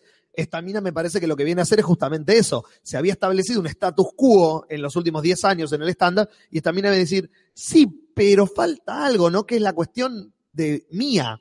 Claro. Porque está el perso... Porque el, el que hace stand-up, para mí, eh, que solo jugueteo un poco con el hecho del stand-up cuando escribo algún monólogo para el match, si no, no lo hago. Pero el que hace stand-up tiene que tener un personaje armado. Claro. Y cada persona que hace stand-up no está siendo esa persona, está haciendo esa, perso- esa vers- una versión de esa persona en escena. Todos los que vos ves haciendo stand-up son una versión de ellos. Lo que viene a mostrar esta mina me parece justamente es, no hay personaje. Hay una crudeza en el contenido que es como, bancátela, flaco. Yo estoy hablando de esto ahora. Sí, sí. Si Bueno, querés, quedate. En un momento dice que una termina el show, que ella también lo cuenta muy gracioso, dice, termina el show, te viene a hacer una crítica, que claro, vos terminás el show y justo estás recontra permeable a recibir críticas Sí. duras. eh, y habla de eso, ¿no? Y la mina le dice, eh, en este stand-up hubo poco contenido lésbico. Y ella dice, eh, hola, lo estoy haciendo yo el stand-up. ¿Qué tipo de... con- Porque claramente ella es lesbiana, ¿no? Entonces, ¿qué, qué tipo de...? ¿Qué más querés que haga? Que es un poco como lo que plantean cuando fuimos a ver a Noelia Custodio o a Bimbo en Sí. el stand-up, el humor feminista, humor para mujer, es humor, punto. Claro, O sea, no lo catalogues porque está haciendo igual que los otros. claro. Este, después, este, en relación a esto que decía Casper, igual siento como que si digo algo es medio que te estoy spoileando. Que es como, es, prefiere verlo, claro, en ese sentido, sí, sí. Igual tiene Pero- esto para mí eh, de que no deja de ser comedia por tener, de hecho, muchos momentos dramáticos. Claro. Porque muchas películas que a mí me gustan, que son abiertamente comedia, tienen partes, a lo mejor una o dos muy específicas, pero hay muchas, viste, que, que, que, que son, bueno, si son comedias dramáticas son mitad y mitad, ¿no? Pero la verdad que la- las buenas comedias, de- de- o sea, eh, vamos, si estamos hablando de cine, desde Chaplin para acá, comedias con momentos trágicos o dramáticos hay y yo creo que ejemplos deben sobrar. Acá, y la voy a citar en esto que voy a decir porque salió en el chat el tema después de lo, eh, no sé si por lo que dije yo, por lo que dijo Casper, sobre separar el artista de la obra. Sí. Y la voy a citar porque si alguien no lo escuchó, el, no lo va a escuchar el, el ver el stand-up, me parece bueno el planteo que hace ella, A ver. que es eh, una mierda. Porque si vos a las obras de Picasso le sacás la firma de Picasso, esas obras no valen un carajo. Y entonces ahí digo, claro, tiene razón. O sea, separar al artista de la obra, hoy por hoy, cuando toda la historia de la humanidad fue contada por hombres, las obras que analizamos en historia del arte fueron hechas por hombres, todo desde el punto de vista desde un hombre, ya está, es verdad, a la mierda con ese concepto de que separar la obra del artista. Sí, igual para mí hay una diferencia en lo que es el artista y lo que es la persona, porque en realidad, Claro. para, para mí lo que se suele decir, que también es un cliché y, y no me interesa desarrollarlo, es esto de separar la persona de- del artista o la persona de la figura pública o, Claro. la o la figura privada de la figura pública. me, me importa más, como de- decís vos, Nati, que está muy claro ahí en el, en el stand-up, esto de, de lo que importa la firma y de lo que importa lo que creemos que es ese artista. Ujú. Porque pasa con, con, eh, bueno, el tu ídolo es un forro se aplica por supuesto también a la gente del arte. Sí, sí. Uno dice que bueno Dalí, Dalí, Dalí cuando es chico y ve cosas que, lo- los cuadros talleros que hay, y después te vienen toda la información de lo facho que era, lo, lo adherido que estaba al régimen de Franco, entonces vos te choca todo eso. Sí, sí. Para mí está bueno, en todo caso, poder diferenciarlo por completo de lo que es lo que te gusta de esa obra, independientemente de quién la hizo. Claro. O poder cuestionar con toda libertad al, al- al forro que puede haber llegado a crear algo, más allá de que admires cualquier técnica, que también eso que está bueno como lo, pero plantea, cómo lo plantea esta comediante, de- que, que está genial el cubismo, que todo bien con, con- con la innovación artística, qué sé yo, pero hasta ahí. O sea, eso Claro. no va a hacer que yo admire más o menos a tal persona. de la construcción de genios habla ella. O sea, Claro. como que vos después ves al artista que hace esta obra, que impone una escuela, un tipo de escuela de arte y eh, teorías y qué sé yo, y después son genios. No, no son genios, son unos oretes. Es como también habla de eso, de empezar a, a separar y no poner en un altar a un montón de gente forra que ha, porque en definitiva, somos lo que somos gracias a esas personas, gracias a poner eh, a, sí, en altares a personas misóginas. Pero una cosa quita la otra. Sí, sí, para mí. Una cosa quita la otra. Alguien que inventa algo que no, que no estaba. En, un, en cualquier género que sea. Alguien que genera algo nuevo, completamente novedoso, te guste o no. Que eh, eh, no eleva, pero evoluciona el Ajá. estilo de arte en el que está involucrado o involucrada. Ajá. Y después, en la vida privada, otras cosas. En la vida privada, lo que sea. En la vida privada, las mierdas que sea, que le toquen a esa persona. Pero crea algo que no estaba. Se, eh, automáticamente se niega a eso que hizo. Deja de ser un genio, un creador o un innovador porque lo que hizo en la vida privada. Pero eso es lo que me pregunto. Lo que pasa es que no, después nos separamos tampoco la vida privada del artista, porque si, si Picasso salía a decir las cosas que salía a decir, Mm. como por ejemplo, si él se muestra con una pendeja de 17 años y dice que está con una pendeja de 17 años porque ella está en su mejor momento, cuando ella y Hannah dice, la concha de tu madre, yo estoy en mi mejor momento, que tengo 44 años, no una pendeja de 17 que es una nena. Digo, cuando un artista empieza a hacer y decir y mostrarse, también estamos comprando ese genio con todas las mierdas que lo rodean. No estamos comprando solamente arte. Bueno, y pero- creo que la, el alerta lo pone en ese lugar. Pero lo que compremos nosotros como seres humanos también nos convierte a nosotros en tan mierda como lo que estamos consumiendo. También está en cada persona el saber separar eso. Entiendo que la generalidad de la gente haga, eh, sea la, eh, la que hace eso, sí. Sí, pero a mí me parece que lo hacemos muchas veces, esto de no solo de separar, sino incluso hasta de ignorar. Hay un montón de obras de, de, de- de la antigüedad, digamos, más que nada, Sí. que son anónimas porque nunca conocemos. Decimos Homero, ¿no? Sí. Odisea, todo muy lindo, pero no tenemos ni puta idea. Además, suponemos que son varias personas los que construyeron esas obras literarias. Claro. En ese sentido, creo que podemos admirar algo completamente y generar muchísimas teorías y muchísimos análisis, independientemente de quién lo hizo. Creo que admirar a un tipo por la obra que hizo puede ser completamente superfluo. Po- Podemos admirar la cosa en sí y cagarnos en eso. Claro. En, en- en quién lo hizo. Y no estar todo el tiempo tirándole flores, más si aparte es una, una persona despreciable, llegado el caso. O de última, que mostramos, mostremos todo, digo, no ve- Mm. porque lo que nos pasó, o sea, a mí nunca me hablaron de la mierda que eran todos estos artistas. Claro. Me hablaron de la obra de Picasso, de la, no sé, de la obra de un montón, ahora no se me ocurren otros así de ese estilo y que en el nivel de misoginia, ¿no? Y bueno, pero es, es el tema. Yo entiendo completamente que en, en un nivel humano eso sea necesario para el, eh, el entender al artista, ¿no? Pero si vos estás, por ejemplo, en Bellas Artes y estás Ajá. estudiando historia del arte, Ajá. historia del arte, no del artista, historia la oreja arte. a algunos en el chat. y estás estudiando historia del arte y vas periodo por periodo y hablas de la evolución del arte y lo que cada artista le dio al, al género. Ajá. te detenés en la vida privada del artista y con pintás, valga el término, pintás una pintura completa de esa persona diciendo, y este, esta persona que hizo este estilo de arte, además le pegaba a la mujer y se culeaba perros. Y pero O no, gracias- o te quedás en lo que es el arte y no en la persona. es que Cuando lo das como clase, ponele. es que gracias a ese tipo de artistas que admiramos en su momento, anulamos otros artistas. Por ejemplo, o sea, toda la historia de la humanidad estuvo escrita por hombres. Las mujeres no eran protagonistas nunca.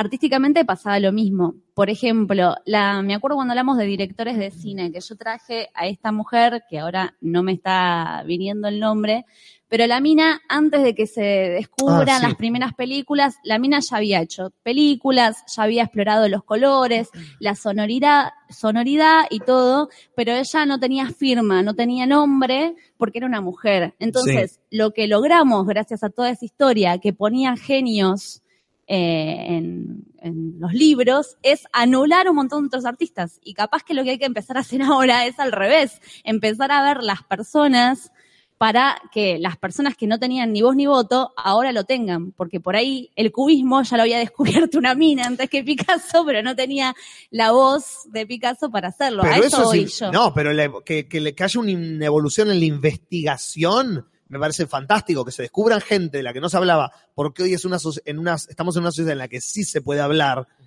Está fantástico. Que alguien haga el librito de historia del arte, dice A, B, D, C, y vos decís, no, para, para, hay un montón de cosas que vos te salteaste, lo vamos a rellenar con gente de la que ustedes no hablaban, me parece buenísimo. Sí, porque eso pasa, pasa mucho a nivel de, a nivel de nacionalidades. Esto que decís vos, Nati, al respecto de que tranquilamente una mujer puede haber hecho antes lo que un hombre hizo muy famoso, Claro. aún sin mala intención de desplazar a otra persona, es eh, como si vos, por una cuestión de mirada social, pasa mucho con cuestiones de nacionalidad. Es decir, acá viene Rodolfo Walsh, inventa unos años antes que Capote este género del non-fiction, Sí. ¿verdad? Cuando hace Operación Masacre, Claro. una novela tratando de ser fiel a la realidad, y después viene a Sangre Fría de Capote y, Y todos hablamos de y Capote. todos hablamos de Capote, por una cuestión de que vivía, vive- vivía en un país mucho más conocido. Acá te lo resumo en pantuflas, dice, pero nadie re- realmente admira a Homero, solo te gustan sus textos. Con otros artistas como Picasso pasa distinto porque admirar a esa persona, no te gusta el cuadro, te gusta la firma. Totalmente.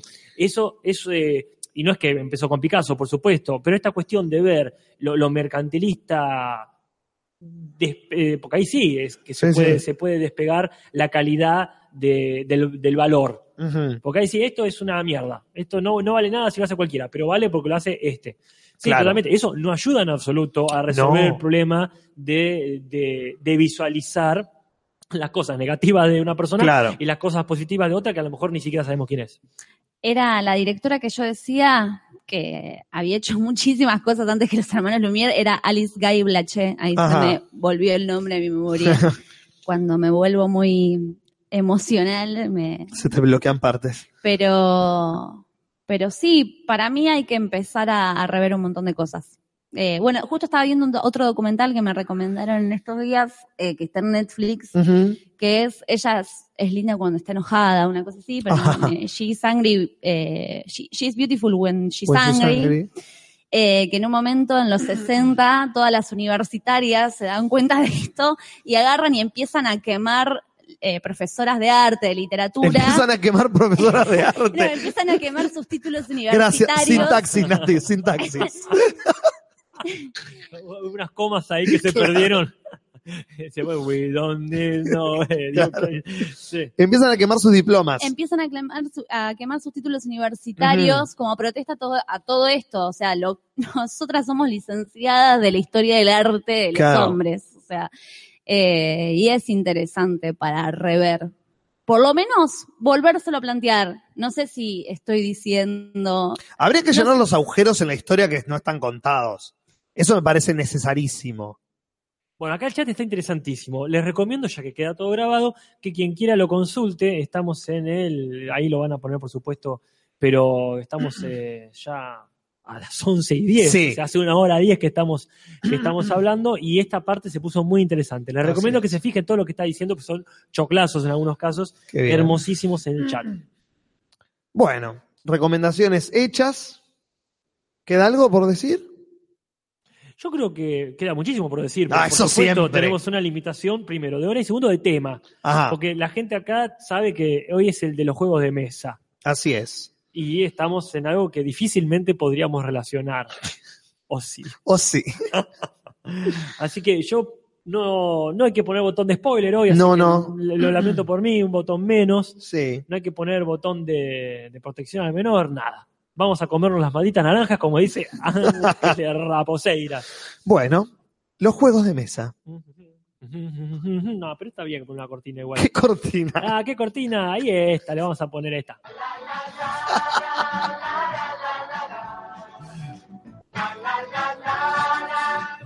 Cortina de juego de mesa, ¿cuál si no? Claro que sí, porque uno en el 98 era chico y jugaba, compraba más juegos de mesa y los jugaba. Entonces ahí es cuando uno los empieza a conocer. Quizás muchas de nuestras anécdotas hoy partan de, de la infancia, ¿no? Y yo no sé si hay una pregunta primigenia que es ¿cuándo juega uno más juego de mesa? ¿En invierno? Porque como dice Natal, decía Natalia hace un rato, se acobacha Sí. uno, yo, o en verano, que tiene más tiempo libre. ¿Cómo es el tema? Depende de la generación. Apa, ¿Por qué? Siento yo. Me pongo los anteojos de profesor y prendo mi pipa. lo que me recuerda. Eh, exactamente. Eh, porque nuestra generación era tanto de salir a jugar a la calle y andar en bicicleta, me, me- excluyo, pero se- el ejemplo se aplica igual, que de estar encerrado jugando a los jueguitos como la generación de ahora. Pero era más, porque era una juventud menemista, de tener la posibilidad por ahí de comprar más juegos de mesa y jugarlos con la familia o con los amigos. Entonces se daba también la juntada de juegos de mesa. Ahora yo no sé si eso es tan común. Si los chicos de ahora, si los pibes de vamos a poner 16 años, se juntan a jugar un juego de mesa. Bueno, hay que preguntar. La verdad que no tengo idea. A ustedes que nos escuchan y seguramente varios tienen esa edad, ¿se juntan a jugar juegos de mesa? Y si es así, ¿qué juegos de mesa Sí, juegan? Es, es muy fructífera la encuesta de Mariela Sí, a, a tal efecto, pero yo creo que por lo menos los primeros puestos se alejan de una edad de puber o adolescente. lo es, sí, sí, se alejan bastante por los resultados que vi. Ahora lo que eh, me estoy acordando Sí, que dígame. había visto que en YouTube hay tipo challenge o Sí, concursos donde se juntan a jugar juegos de mesa y se filman. es hermoso. y que a partir de eso medio que también habían resurgido o que también estaban, como que vuelven a la moda. De los gamers parte un subgénero nerd que es board gamers. Que es básicamente, si vos te filmas jugando al Sonic, yo me voy a filmar jugando al Calabozos y Dragones. Claro. Y de golpe ves y te encontrás viendo esos videos y decís, ¿por qué estoy viendo cuatro tipos que no conozco jugar un juego de mesa? Si yo no lo estoy jugando con ellos. Y te quedas mirándolo. Y decís, bueno, voy a ver a ver qué onda. Una hora después, what the fuck, ¿por qué miro una jugada entera, una partida entera de un juego que no juego? Hay algo atractivo en ver, y lo entiendo, porque hoy lo hablábamos fuera del aire, como personas que por lo menos yo, no consumidores de podcast, que atrae a la gente de escucharnos a nosotros, ¿no? Como, ¿por qué les divierte esto?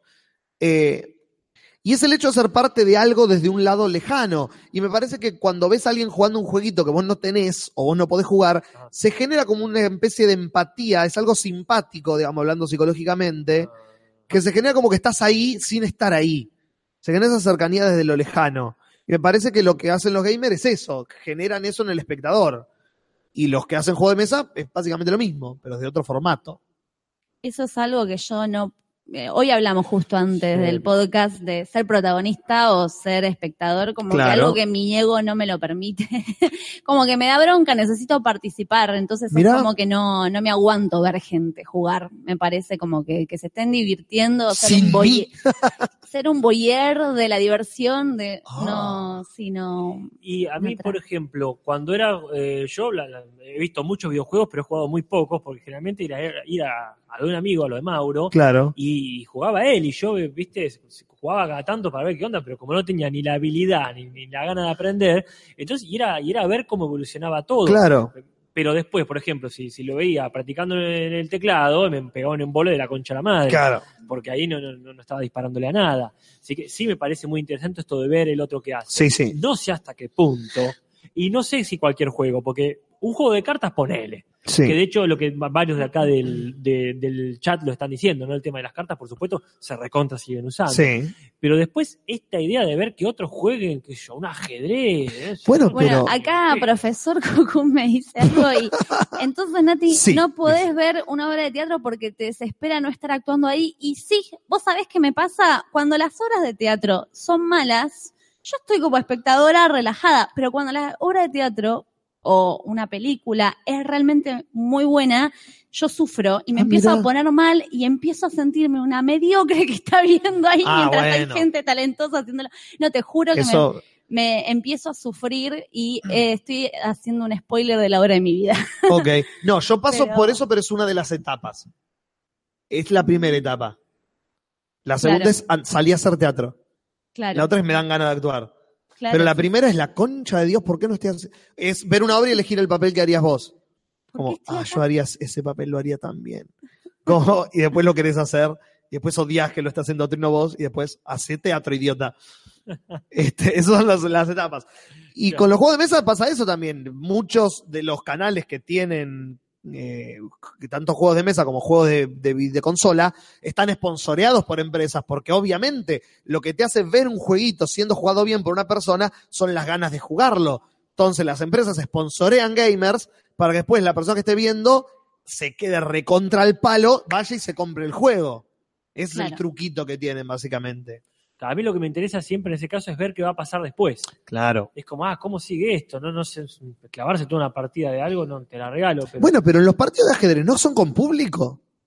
Sí, pero ahí yo creo que Yo- la gente la, la caretea. ¿eh? Ah, Porque, ¿no? ¿Sí? no, no digo Son snobs. supuesto. No todos, digo, pero hay gente muy al pedo que va, porque para mí hay seguramente una cantidad específica de gente que le cabe, no digo jugar, ¿eh? Eso Claro. lo, entiendo perfectamente, Sí. sino ponerse a ver una partida de ajedrez. Y otros, anda a saber, a lo mejor van a ir a tomar mate Claro. y, y van ahí a esperar que les ceben uno. Yo de- desconfío, ¿eh? Está bien, hace bien, Casper, hace bien.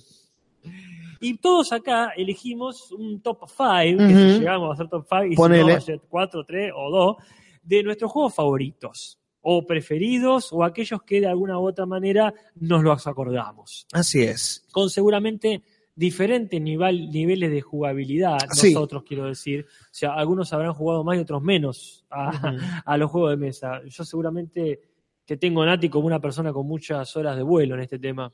Sí, ahora estos últimos dos años Sí. creo que perdí un poco el, el training, pero en un momento sí me, me encantaba juntarme a jugar. De hecho, muchas veces después de las obras nos Hmm. juntábamos acá en el escudo, hacíamos una mesa larga Sí, y jugábamos a, a muerte. Aparte, han habido peleas. Me, me acuerdo un par de veces que vino gente que no era del grupo y se ha puesto muy mal porque realmente nosotros es, es un personaje, o sea, en ese Claro. momento te decís de todo, te bardeás, te humillás y después está todo bien.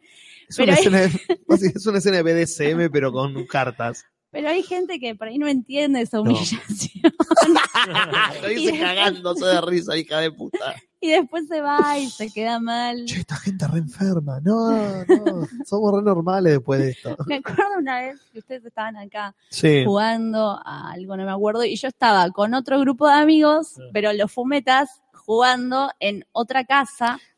Y yo me Y acuerdo, vinieron todos.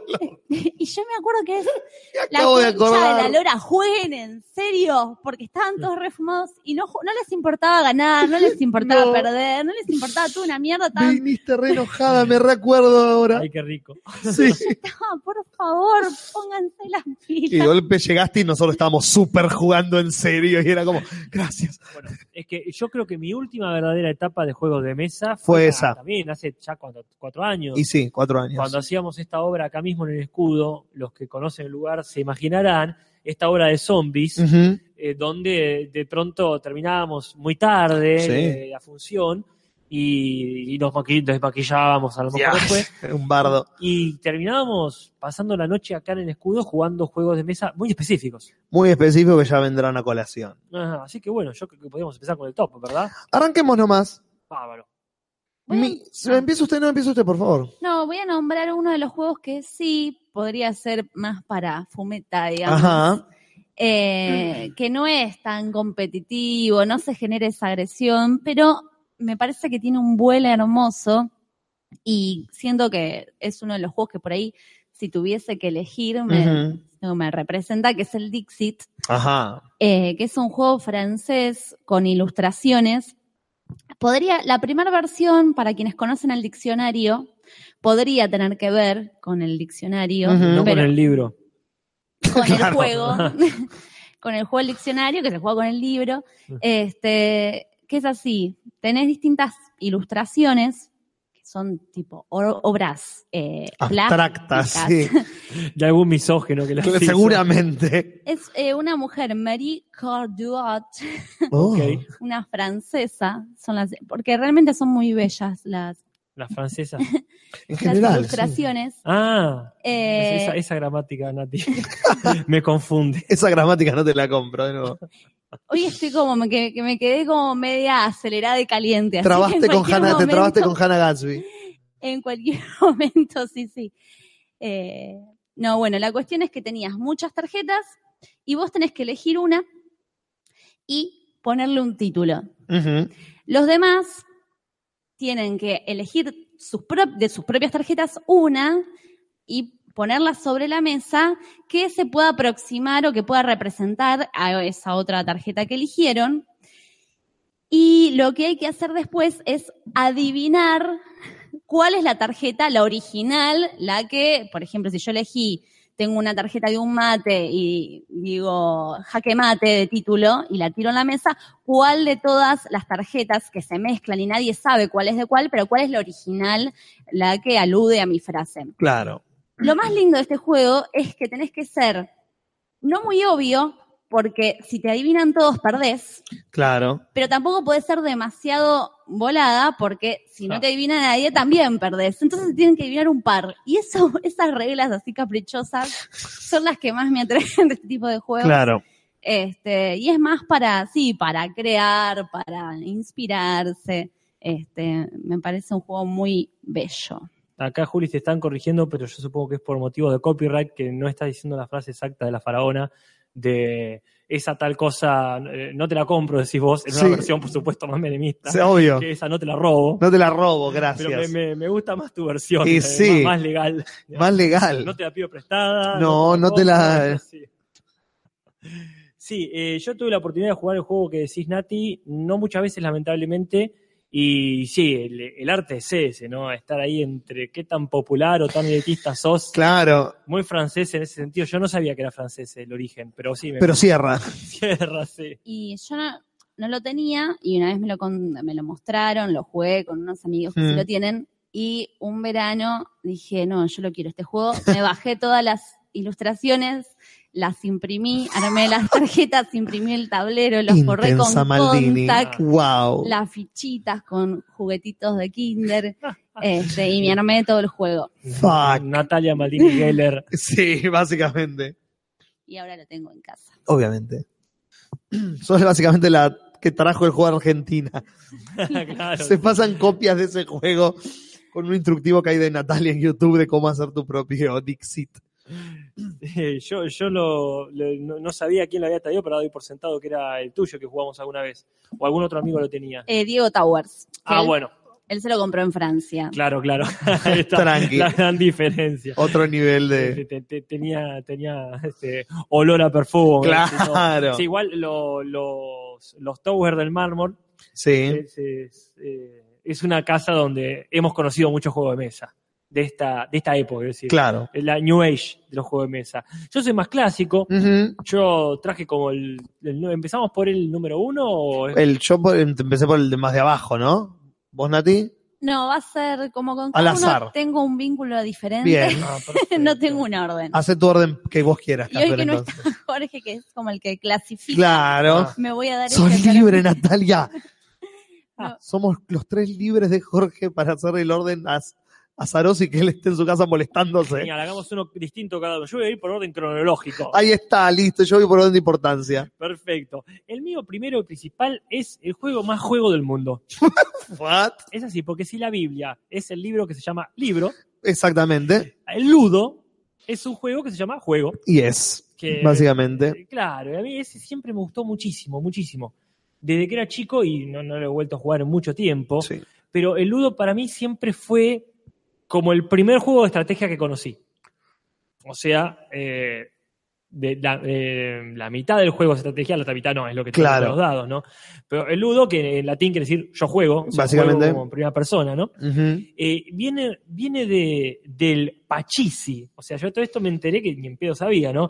Un juego indio, que es de la India. Claro. Vas a ver hace cuántos siglos, que en- originalmente se llamaba el Pasis o Pachis, que en hindi significa 25.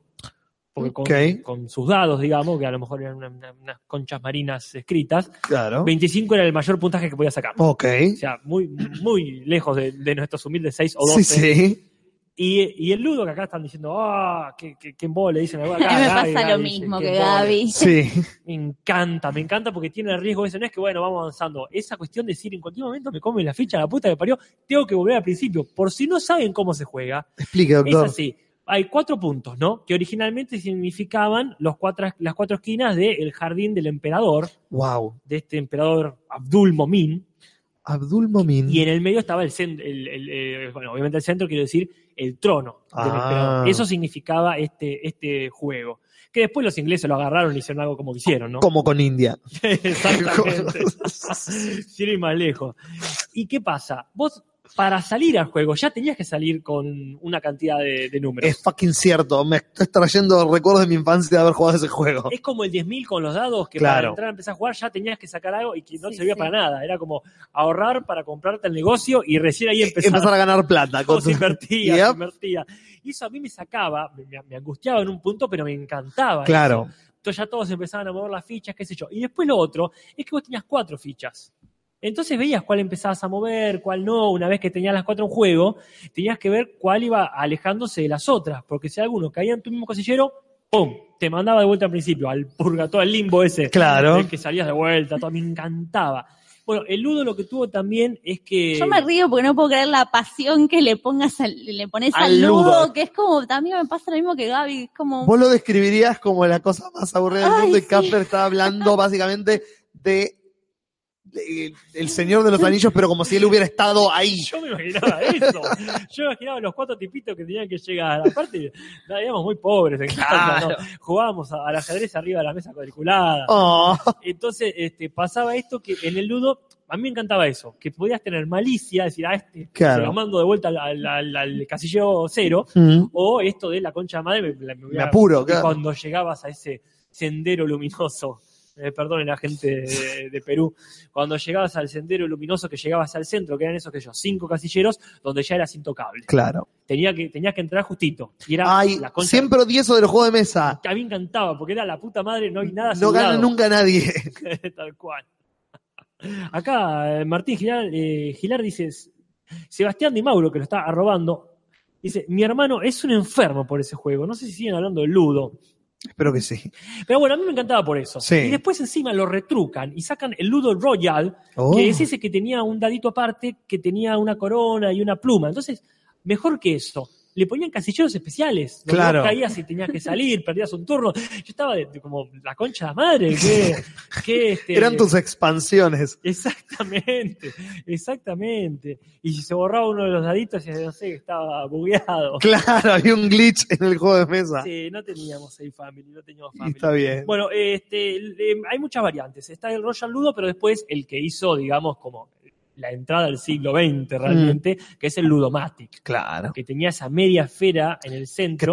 Apretabas y totalmente. volaban los dados. sacaba hacer una especie de morfosis con la Sí. mano, que es lo que hacías, claro, lo apretabas, los dados saltaban, como locos. y decías, ¿cómo se les ocurrió?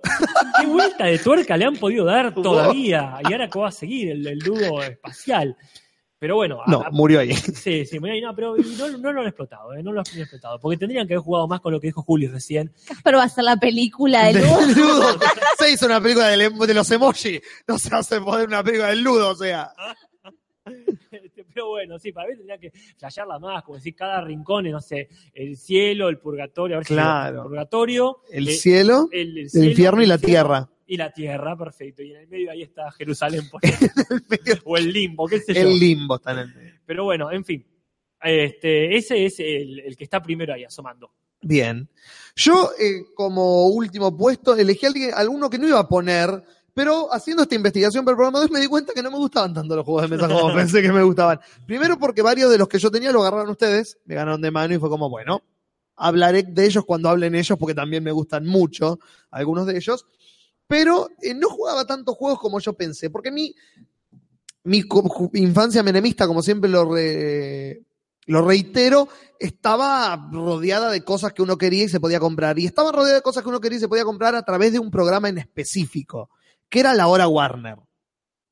Yo veía mucho la hora Warner, que era un programa para aquellos púberes que no recuerdan, es un programa conducido por Mariano Pelufo y Julieta Novarro en Canal 13, que pasaba a las 5 de la tarde en Canal 13 dibujitos de la Warner. Pero en el medio ellos lo conducían y hacían juegos, tenía llamadas del público que hacía concursos, había un juego muy bueno que era armarle el sándwich a Mariano, que básicamente había un montón de casilleros y la gente tenía que elegir un número, elegía el 4 y él tenía dos panes abiertos y el 4 decía, y el 4 tenía jamón, él le ponía jamón, elegía otro, otro coso, el 12, el 12 tenía dulce de leche y ahora elegían cuatro números y Mariano Pelufo se tenía que todos los programas comer el sándwich de las cosas que estaban armadas. Y vos como pibe decías, ¿por qué este hombre está haciendo esto? Es genial. Y esa era toda la diversión. Pero lo que tenía es que la gente que llamaba, si elegían los números correctos, se podía ganar juegos de mesa que ellos publicitaban ahí. Y tenías todos los juegos de mesa que uno quiere tener cuando era joven. Tan 90. Tan 90 todo esto. Y la gente lo, lo recuerda. tío. Y sí. Era la hora Acme, dice. La hora, la hora Warner Ah, era. acá la gente t- también dice, y otros dicen que mierda era la hora Warner. Claro. Y el sándwich, El dice sándwich era. castor, genial. Sí, un recuerdo que me quedó grabado a fuego en la mente por lo bizarro que era. Eh, y te podía ganar juegos de mesa, juegos de mesa como eh, unos que, algunos que no están acá, no voy a mencionar los que tienen ustedes, como el Operando, por Ah. ejemplo, o esos juegos que eran muy noventosos, que no tenían ningún tipo de lógica, que eran dos boludeces y una cosa eléctrica, entonces ya era como, wow, cuánta tecnología. muchacho, metamos todo porque se viene a internet. Totalmente. Si no lo vendo ahora, no te lo, en 10 años no lo vendo más. Y uno de los que vendían eran el más clásico y uno que, dado que soy yo, y ya alguien lo mencionaba en los comentarios del podcast pasado, adelantándose a este podcast, es el club, Ah, claramente. Y yo pensaba en el club y no era tan fanático del club, pero ¿por qué? Porque era muy difícil terminar una partida. Uno se, a mí me pasaba que me embolaba rápido con el club. ay, sí. Porque tenías que ser muy deductivo. Como muy, para aquellos que no saben, bueno, el club es un juego creado por Anthony Pratt en en Inglaterra en 1949. Y de ahí se largó en todos los países con distintas versiones. Y se hizo lo que, lo que más famoso que tiene el club, es que se hacen versiones de, de cosas, como el club de los Simpsons, el club de, de series, con las fichitas interpretadas por los personajes de esa especificidad de, de programa o película. Es que había que tomar nota. Había que tomar nota y ya de por sí eso era un Ya se iba bardo. convirtiendo en una tarea escolar. Para aquellos que no saben cómo se juega el club y vieron la película, ponerles es básicamente lo mismo. Tenés una, el tablero es una, una casa estirada con todas las habitaciones. Vos elegís qué personaje sos de los seis famosos, el coronel etcétera, etcétera. Y tenés las armas y tenés las habitaciones. Al azar se pone una carta, una persona, un arma y una habitación en un sobre que nadie ve y se lo guarda. Y vos jugás tirando un dado y yendo por las habitaciones y podés, eh, cada vez que entras a una de las habitaciones, hacer una asunción. Por ejemplo, decir, para mí fue el, señor Green con la llave de tuercas, pero solo puedes decir el lugar en el que estás. En el salón de juegos. Entonces, si alguno de tus compañeros tiene una de esas cartas, te tiene que mostrar una y vos la descartás. Y entonces vas deduciendo y deduciendo. Cuando crees que sabés por descarte quiénes están en el sobre, decís, voy a hacer mi declaración final y la decís.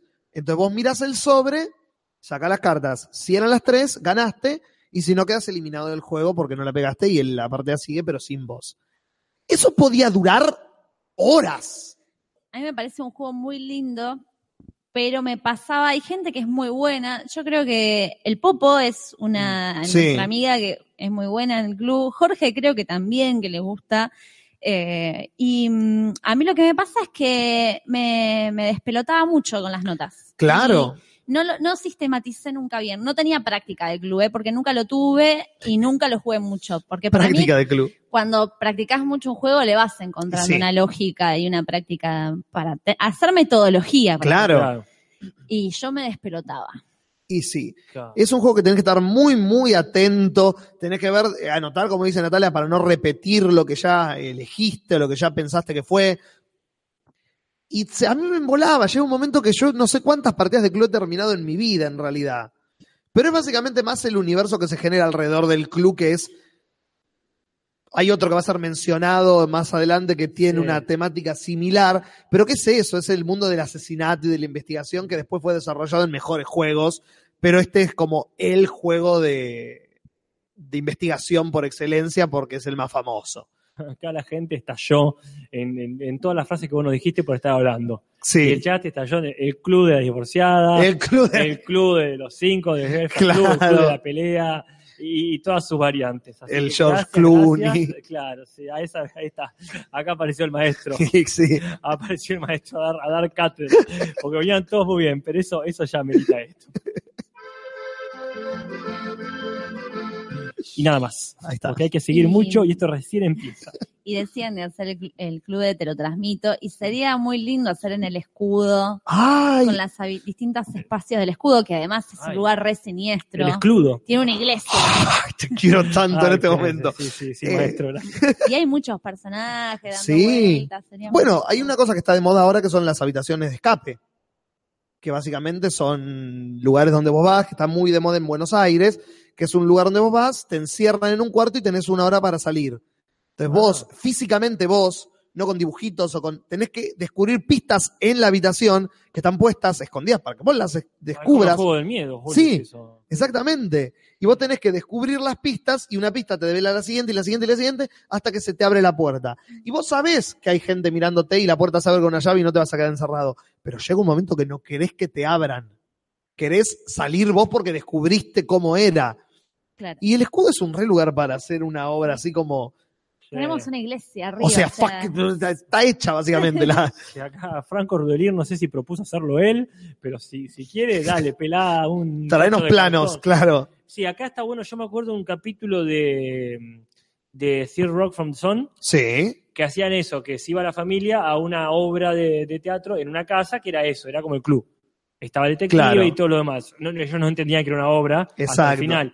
Pero sí, acá reda para hacer eso. Está buenísimo. Eh, Mingo y Aníbal. Básicamente, Mingo y Aníbal juegan Sí. esto Claro. en los 80. Bueno, el juego otro que elegí, que quizás sea mi preferido, Ujú. es el tabú o palabras prohibidas, eh, que es este juego para... Vieron que a mí me cuesta ir directo o ser concreta. Cuando hablo yo me disperso bastante. Ujú. Este juego es excelente para ese tipo de personas que Claro. no son ni lógicas, ni matemáticas, ni concretas. Porque si sos muy... De hecho pasa que hay gente que es recontra lógica y matemática y en este juego le va pésimo Ah, porque vos no podés describir, por ejemplo, una tarjeta que te dice vaca y los demás tienen que adivinar que tu tarjeta dice vaca, pero no podés decir las palabras obvias que definen una vaca. Eh, y lo, lo he jugado con personas muy lógicas y es muy gracioso porque ¿Cómo se siempre, les caga la cabeza? siempre dicen leche. Como, sea, te tengo una vaca que te voy a decir. Claro. Es- me, me encanta eso, como, Sí, sí, muy divertido. eh, y yo que doy siempre muchas vueltas. Vos te viene llegar. bárbaro, vos podés volar antes de llegar a la palabra más obvia. que me cuesta tanto ser concreta para decir Claro. las cosas. Eh, sí, me encanta este juego. De hecho, bueno, nos pirateamos este juego, yo no, pero creo que el Popo se lo había pirateado y había impreso todas las tarjetas eh, del mismo. Y me acuerdo una vez que estábamos en Mar del Plata, en el departamento del abuelo del Popo, y empezamos cuando ya nos cansamos, porque con todos los juegos que jugás mucho pasa, que ya te sabes Sí. las tarjetas de memoria, Mm. habíamos inventado las tarjetas, entonces Ah. Hacíamos tarjetas más complejas igual, para que no sean de rápidas, que no las saques rápido, porque Claro. el, el letras, el palabras prohibidas tiene eso, que es Mm. la velocidad y sacar la mayor cantidad de tarjetas posibles. Si no consignas un poco más complejas, eh, y las inventábamos. Y eso también me gustaba mucho, inventar las tarjetas. ponían, por ejemplo, juxtaposición. Claro, paralelepípedo. Sí, lindos recuerdos con el tabú. Son, son esos que yo descubrí de grande, justo antes de, de, digamos, de todos los que vinieron después en, en esta nueva ola con los Diego Tower y Mariana Yes. del Mármol. Yo tengo el siguiente, que también es alto clásico de la época de la reconcha de la madre. O sea, Buena época. eh, sí, sí, sí, a mí me, me- me encanta porque... Buen viñedo. Claro, tal cual. Porque yo con esto descubrí, descubrí que con esta investigación, investigación, entre comillas, descubrí que muchos juegos que en realidad eran más viejos de lo que yo pensaba. Ajá. Y acá, por ejemplo, tengo este que es el Serpientes y Escaleras. Ah. Que yo lo conocía porque de chico nos regalaron una vez eh, un libro, te estoy haciendo con las manos al pedo. Algo muy grande. algo muy grande, que era como, digamos, de, no sé si decir un metro de alto. A la libro, pelota. Pero quizás exagero, pero era, era grande, De- era como... para nosotros es un metro. Era una, ahora. una mesa, ¿no? Una Sí. mesita, que eran como un, un libro de cartón Sí. que tenía un juego en cada, en cada página. Entonces vos lo Oh. abrías y qué sé yo, y tenía una especie de cuadrado siempre arriba que tenía el dado electrónico. Yo lo tenía también. Ah, gracias. Sí. Era así grande, ¿no? Sí, sí, y era de esos juegos que los vendían, va, por lo menos creo que así lo compramos nosotros, eh, esos vendedores muy de los 90 también, Sí. que te engrampaban para que vayas a vender casa por casa Sí. perfumes, cosas importadas. Sí, Entre sí. ellas, para mí este juego lo vendían así. Ay, ¿cómo no tuve esto? Ah, buena pregunta, Juli. Para mí era la tecnología ese dado electrónico Totalmente, que tenía ver- arriba. sí, sí. ¿Cómo dado electrónico? Ay, era como una calculadora, se mi recuerdo, que vos Sí. apretabas su motor y tocaba tal, tal. Adentro de un libro gigante. Adentro de un libro que What the fuck? Así, esto ya es este de, de Bruñuel. Sí, Bien. mal. Adentro del libro gigante. Y entre todos esos había como versiones, viste. Sarasasa de Sí, otros juegos. De otros juegos. Entonces estaba el Serpientes y Escaleras. Que para los que no lo conozcan, es eso que uno empieza desde abajo eh, del, del tablero y tiene que llegar hasta la otra punta opuesta, arriba a la izquierda. Ajá. Al revés de, de como leemos, digamos, ¿no? Sí. ibas tirando un dado y subías, pero si caías en un casillero que tenía una escalera, tu, tu, tu, tu, tu, subías, o sea, atravesabas un montón Claro. de tablero para llegar más arriba. Pero si caías en uno que fuese una serpiente, por, obviamente, ¿qué haría uno si pisa una, una serpiente? Es Sí. rebalarse hasta la otra punta. Claro. Entonces bajabas y decías, ¡ay, estaba tan cerca! Pero ahí no había estrategia, era puro azar. Ajá. Lo que pasa es que este también es un juego de la India. O sea, tenemos mucha gente al pedo. Aparentemente. en, esta, en este subcontinente. Que Entonces, tallaba muy bien. Sí, originalmente llamado Paramapada Sopanam. la escalera de la salvación. Con Panam. Exactamente, decían ellos. Pim pam pum, Sopanam. Decían ellos, Los muchachos hindúes. Entonces, esto tenía una- como era un juego todo bien para divertirse, qué sé yo, pero también tenía una significación moral, ojo. A ver. No es que era pasar el rato y que los pibes se entretengan Sí. ahí después de Navidad. Los casilleros correspondientes a las virtudes eran, por ejemplo, eh, el, el 12 era la fe. ¿No? Confiabilidad era el 51. No voy a decir todos, a no ser que lo diga muy rápido uno después de otro. Y puede ser fe, 12, conta- confiabilidad, 51, generosidad, 57, conocimiento, 76, ascetismo, 78. Y para los vicios, o sea, lo de las serpientes que te bajaban, eran, vos fíjate que hay 4 o 5 virtudes. Pero 74 pecados. Totalmente, desobediencia 41, vanidad 44, vulgaridad 49, robo el 52, mentira 58, alcoholismo 62, deuda 69, furia 84, codicia 92, orgullo 95, asesinato 73, lujuria 99. ¿Qué, qué pasa? La erraron ahí. Ese era el último, el anteúltimo. Ah. Porque vos dabas toda la vuelta, ibas subiendo, subiendo, bajando, subiendo, bajando, subiendo. Pero cuando llegabas ya ahí cerca del final, el casillero 100, terminabas Sí. salvación. Pero si llegabas al no- si te caía el 99, la, la serpiente más, más de larga de y todas. gorda era la 99 de la lujuria, que te bajaban a saber cuántos casilleros. No sé si no te llevaba al principio. ¿eh? ¡Ay, no! Entonces esas cosas a mí me ponían del orto. Yo esa sería de esos momentos que me levanto de la partida y me voy a la mierda. Y uno lo revolearía, pero era un libro Sí. muy grande. Claro.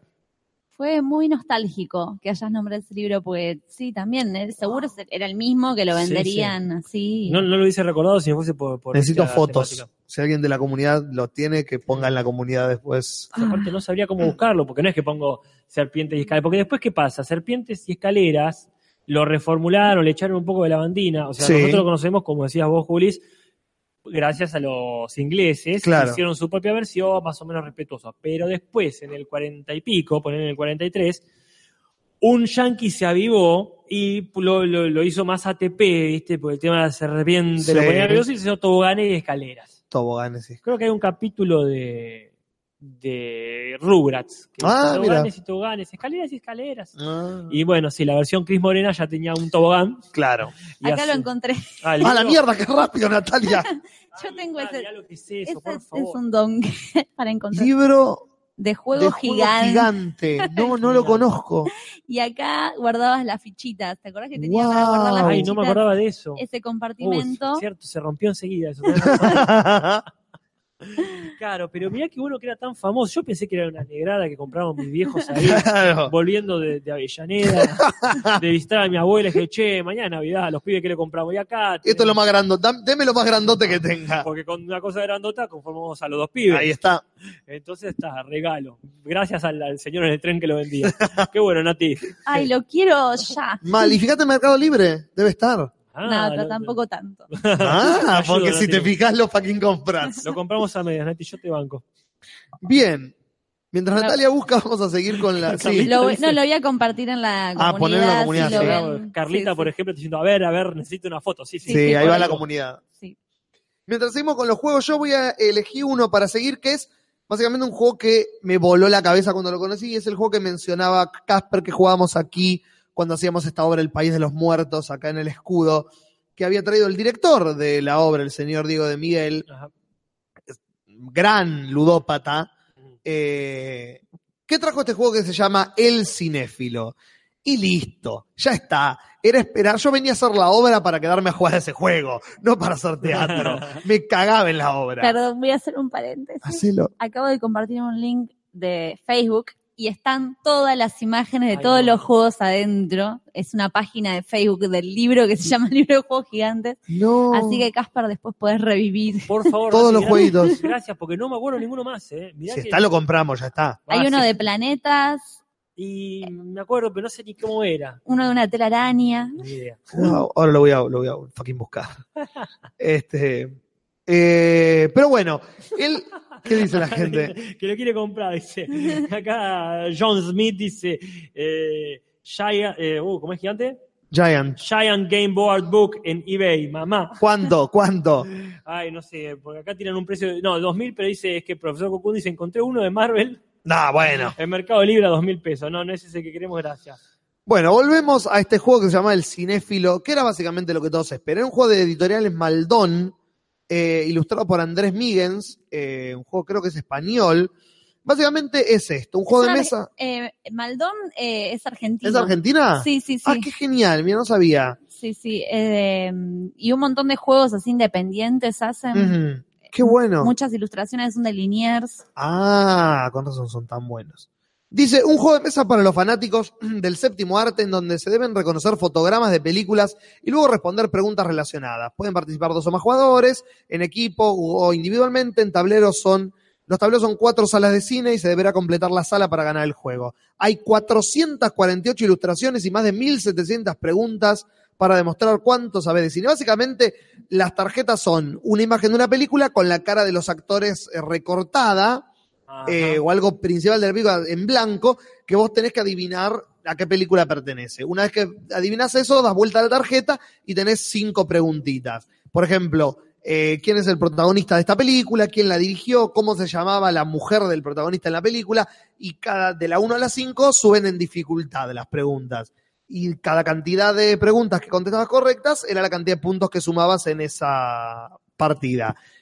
Y para mí era como la gloria. Ah, sí, me acuerdo el día que se te activó el poder mutante. Sí, Por eso. fue... tu, tu, tu, tu. Porque de pronto era, pará, este, este director es un japonés que no conoce nada, un actor, ni siquiera un, Sí, sí, era... un actor me acuerdo. no nada. Le Juli, pará, ya era, te da bronca, decía este chabón Claro, era- que se leyó todas antes. ¿Cómo era el director de fotografía de no, no puedes saber esto? ¡Pum! Y sí, porque era como muy nerd, pero muy nerd, muy cinéfilo ya de un nivel extremista, que es el que más me gusta. Sí, sí. Y era jugar ese juego, era todo. Y Es- siempre ibas a ganar. aparte. Sí, yo jugaba a ganar, como que nunca me tiraba menos, como bueno, yo ya gané la semana pasada, voy a hacer la chota. dame todos los puntos, es lo único en lo que soy bueno, no voy a perder esto. Sí, sí, aparte se armaba esto. Bueno, hay que jugar a dos y tal. ¿Quién juega dice, bueno, es verdad, el dueño del juego sabe mucho, ¿viste? Eh, está todo bien, si jugamos con Jorge nos vamos a divertir. Porque Diego también, Seguramente tiraron un montón de respuestas correctas, pero era una, el, el ojito a ver. No, no sé, Juli, si para jugar al fútbol te dirigían tan rápido. no, en la escuela. nunca pasó tan rápido como en este juego. También eh, es un juego, viste, que. eh, a ver, yo no sé bien en qué época lo habrán sacado, pero que, que estaba para uno actualizado. Súper actualizado, sí. Estaba bueno, ¿viste? No como otros que ya vamos a mencionar que te quedaban los libritos viejos. Mal y cagaste. No, pero debe ser del 2014. Sí, sí, era- creo que por la época en la que lo jugábamos, porque Diego es, como decía antes, ludópata y compraba juegos a rolete. Y este era uno de esos juegos que había traído como, che, conseguí esto, pa, juguémoslo. Y nos pasamos los, ¿cuántos meses hicimos la obra? No, estuvimos. Estuvimos todo el tiempo que hicimos la obra jugando ese juego. Claro, en- Es más, creo que nu- nunca lo terminamos entero. Pero esa es una de las pocas desventajas que tiene este juego, que es lo que, que no tiene una super jugabilidad en el tiempo. Una vez que lo jugaste, ya está, lo jugaste, ya viste las cartas, ya viste las preguntas. Hay otros juegos que vamos a mencionar que por ahí lo puedes jugar eternamente. Si querés este, se te termina y listo, se murió ahí el juego. Recomiendo que entren en la página de Maldoni y Sí. chumeen los juegos. No es que es mi, mi empresa. Acciones en. Casi, casi que sí. Maldoni. Yo ahí culpando, Maldoni, Maldini. mm. Sí, sí. Eh, pero sí, muy, muy buenos son. Sí. Eh, sigo. Siga usted. Voy a seguir con el suceso. Para ir a Suceso. los 90. ¿Cuál es eso? Con un suceso, que es este juego que en realidad Susana Jiménez lo roba en su momento, Como otras cosas. porque mm, estábamos, eh, situémonos en los 90. Dale. Un tablero, teléfonos, eh, Oca, Oca con una tarjeta, de- con una, un, ¿cómo se llama? El sobre de Fargo, no me sale, la bolsita de Fargo. Ah, sí. Y tenías doble posibilidad de participar en el programa. de- bueno, Sí, si mandabas la estampita. pen- pensemos todo ese, nu- todo ese contexto. Vuelven los 90. Sí, sí, yo ya me conceptualicé. Bueno, y la cuestión entonces que en Susana Jiménez se jugaba el suceso, que era, por ejemplo, vos tenías en un tablero un sol y un dado y tenías que adivinar qué palabra se formaba, ¿no? Es hermoso. Entonces vos llamabas y decías soldado y muy bien, ganaste un millón de dólares. en Eh. esa época se podía. La cuestión es que después Susana, al igual que el subingo, Ah, cierto. Sí. Yo también, lo te- esos dos los tuve.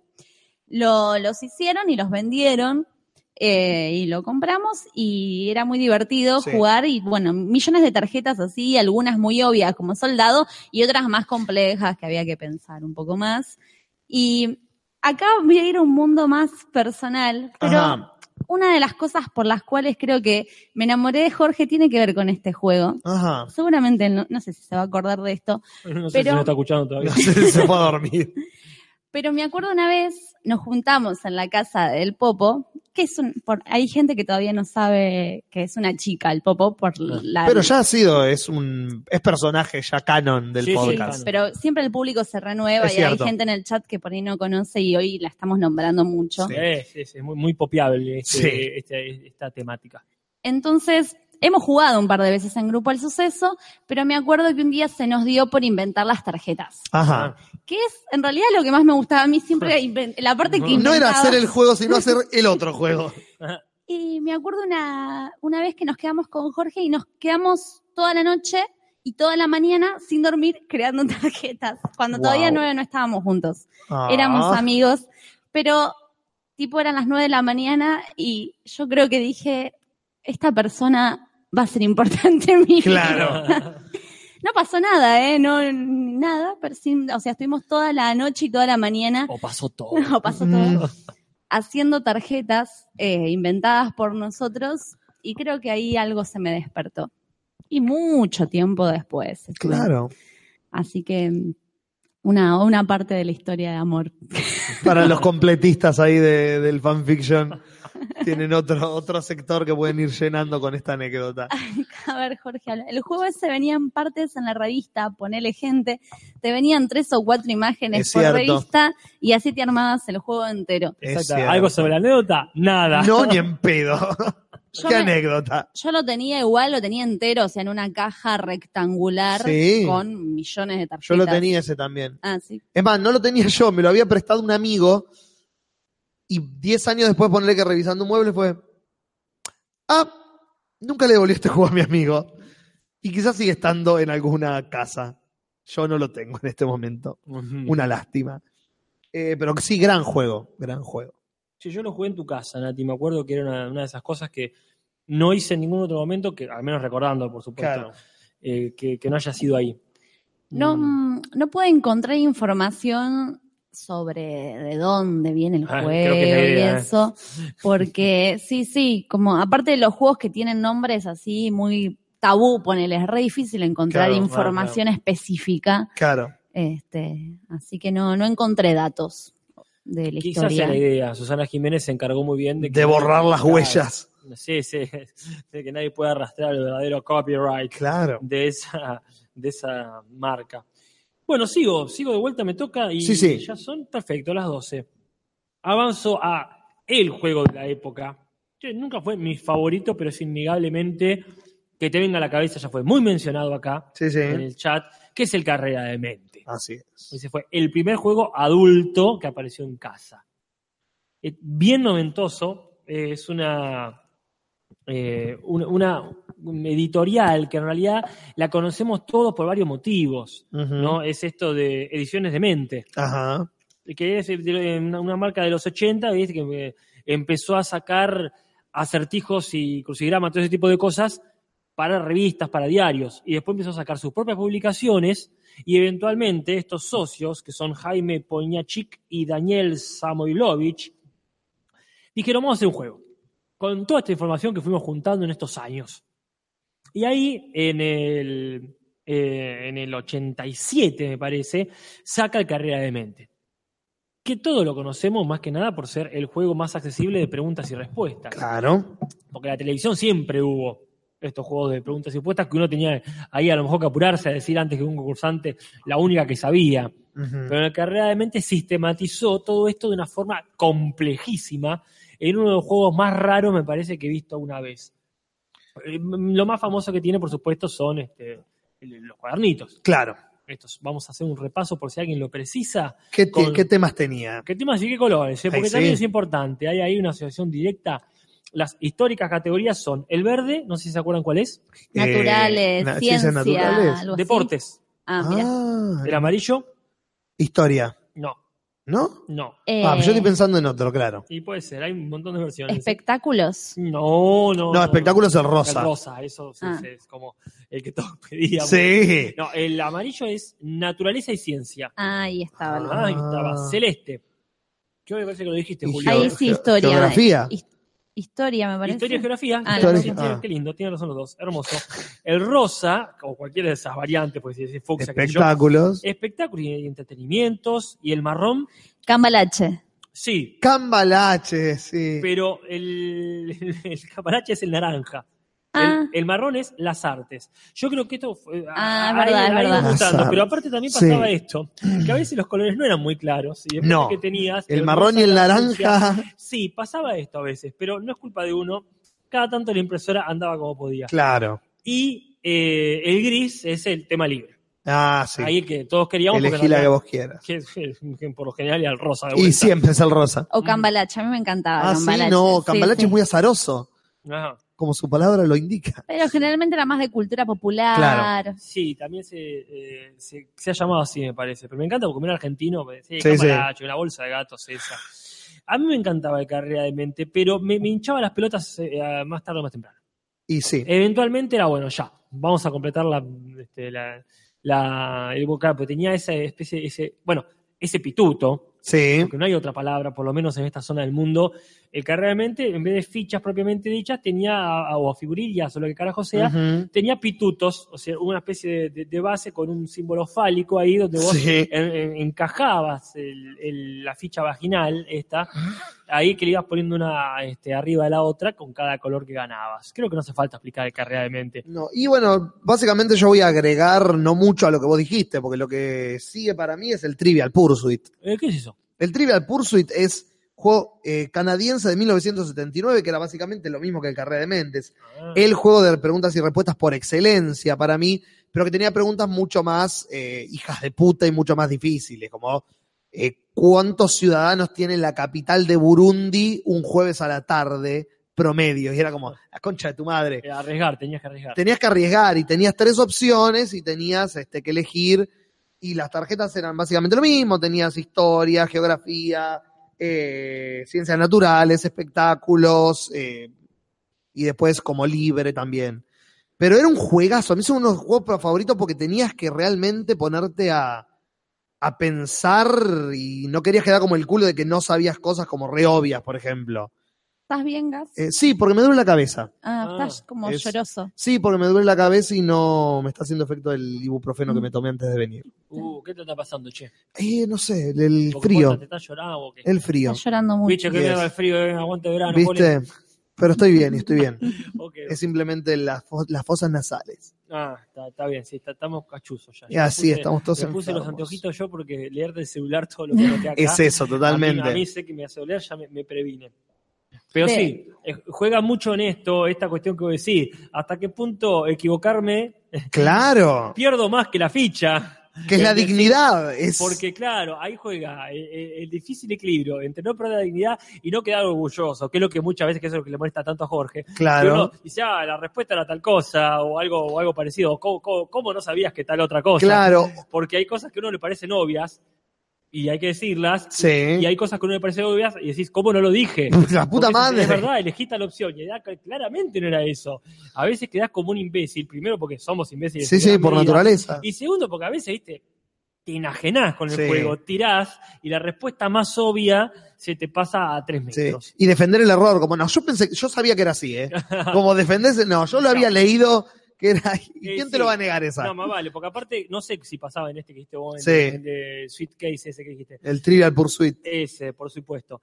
Eh, Hey, Pero en el carrera de mente, a veces eran discutibles las respuestas. Sí. sí. Y me acuerdo que había unas que eran tramposas. Como que cada tanto te tiraba una que era, que era un chiste. Claro. Pero no me puedo acordar ningún Odiaba ejemplo. esas mierdas. No me acuerdo ningún ejemplo. ¿Te acordás Sí, pero alguno? no, pero entiendo que era como un juego de palabras. Claro, si alguien Sí, que está en el chat recuerda esto, por favor, eh, el ejemplo Bueno, claro de cómo Acá eran- tengo, los colores eran los mismos prácticamente, ¿ves? Mira. Geografía era azul, entretenimientos era el rosa, historia era el amarillo, arte y literatura era primero marrón, después violeta, Ajá. En ciencia y naturaleza era verde y deportes era naranja. Ivo García, alumno directo tuyo, dice Trivial Pursuit Bergarabat. Ay Dios, alguien que lo haga para el antiforo ya mismo. Mira, no me acuerdo si es como la que vos decís, Natalia, pero esas preguntas de estilo, los, eh, los doctores las prefieren rubias. ¿Y los mosquitos? Claro. ¿Qué, sí. qué me querés? ¿Cuál es la pregunta? Los mosquitos también decían, porque la gente de piel muy clara eh, tiene ellos las venas más a la vista y el mosquito viene y, Y te la respuesta que vos tenías que dar era la palabra también. Y es como, no voy a llegar nunca a esa lógica, juego de mierda. Bueno, y en el trivial vos tenías que llenar un quesito, que Mm. tenía un círculo que tenía como quesitos que venían con los colores de cada fichita. Ahí se nota lo, lo, lo francés de los canadienses. Exactamente, eran de. Quebec. Eran de Quebec. Era como el tema de divididos. Ay, Eh, Jorge se tiene que acordar alguna de estas que digo porque él le daba mucha bronca también. Ay, ¿Te sí, acordás? odiaba que estoy jugando un juego en serio, no me boludies. Sí, pero a veces tiraban esa, no sé, este, ¿cómo vuela el hombre araña? Y decía, no, no vuela. Y dice, No. no, vuela, eh, eh, eh, hace fea, con nada. Era ¿Por qué porque no vuela? ¿En serio? ¿En serio? Ah, acá está. Acá Jorge se acordó. Obvio. Eh, acá les tiro un ejemplo de lo que dice Nati. Te entra una te- la pregunta es, ¿te entra una capridencia en la boca? Y la respuesta era, no, porque una capridencia es un estilo de montaña rocosa de La Tailandia. concha de tu madre. Acá Tic Tac Naranja tira otra. ¿En cuánto tiempo se cocina un huevo duro? En ninguno, porque si el huevo está duro significa que ya fue cocinado. No sé si Yo esa- viajaría al país donde hicieron ese juego y cagaría trompas a la persona que escribió esa pregunta. Bueno, eh, yo este, ahora cuando, cuando, me, cuando me toque después de Nati, voy a volver a Canadá. Ahí está. Eh, voy a tirar este juego que quizás Sí. es uno de los que me convierten, los que me inician en este mundo capitalista en el que vivimos, que es el juego de la vida. eh, Es que el, life. El juego se creó a partir de también de que festejaban el aniversario de una de estas empresas que fabricaban juegos, no me Mm. acuerdo el nombre, no me importa, pero um, y hacen este juego por los 50 aniversario de ti- tipo una Hasbro, una cosa así. Eh, y era así, prácticamente te iniciaba en tu actividad económica desde que eras un- una niña, un niño, hasta que te morías. Entonces, para, yo creo que todo el mundo conoce el juego de la vida, eh, pero para- por si hay alguien que no lo conoce, era, bueno, ¿qué estudias? ¿Una carrera universitaria o trabajás? Eh, ¿Te casás? Eh, ¿Tenés hijos? Eh, ¿Compras una casa? Y así vas viviendo todos los pasos de lo que espera el capitalismo que hagamos. Ajá, sí. Y había frases que yo me acuerdo como que me quedaron grabadas como me retiro con estilo. Cuando perdías Ah. era como que había una posibilidad de salirte del juego, no me acuerdo por qué, pero era eh, ¿haces tal cosa o te retirás con estilo? Me Ah. retiro con estilo. Los pagarés, Ay, sí. que era bueno, te ibas endeudando en, es- en un momento y te daban unos pagarés. Pero al final del juego tenías que rendir y si no te alcanzaba la plata para rendir los pagarés, empezabas a vender a tu casa, a tus Sí. hijas. Como, eh, Depende de la versión de cada país. Sí, yo, yo lo jugué una sola vez. Ah, Fue la vida. Que, que yo recuerde una sola vez. Y, y me fue muy mal. Muy mal y durante mucho tiempo me traumó. Ah, mira. Porque lo jugué y me acuerdo que había como ese caminito alternativo, decía, te demoras más, pero haces una carrera universitaria. Claro. Y dije, buenísimo. Vamos por ese. No. Y hice todo el recorrido y no me recibí de nada. ¡No! Y yo dije, pero perdí tanto tiempo. Quedé re atrás y ni nada, nada. no, Welcome nada, to life. Claro. Ese era el verdadero juego de la vida. Horrible. Y yo dije, la puta, ¿qué pasa si me pasa eso en algún momento? Yo era chico, ¿no? Porque tenía 7, 8 años, no sé. Pero dije, la puta madre, ¿puede Proyectaste, pasar eso? claro. Claro. Así que bueno, casi me pasa. Ah. Mis 10 años de estudios Claro. universitarios tan, tan di- dilatados. Acá Brian dice, no era legal el aborto en ese juego. Eh, sería genial hacer una versión actual como sí. tenés un hijo, lo abortás, pero tenés que pagar tanto, o lo mantenés, pero pensás a largo plazo lo que vas a gastar. Lo retirás con estilo Lo- o con una o con una percha. Ay. Yo, yo la verdad no, no me acuerdo tanto del juego. No sé vos, Juli, si tenés recuerdo. de- No, realmente creo que nunca jugué al juego de la vida. Me acuerdo Ah, de la publicidad de, de televisión, pero nunca lo compré porque a mí los juegos de estrategia nunca me, me llamaron la atención. Ah. Los juegos de que tenés que hacer esto y lograr lo otro para como el Monopoly.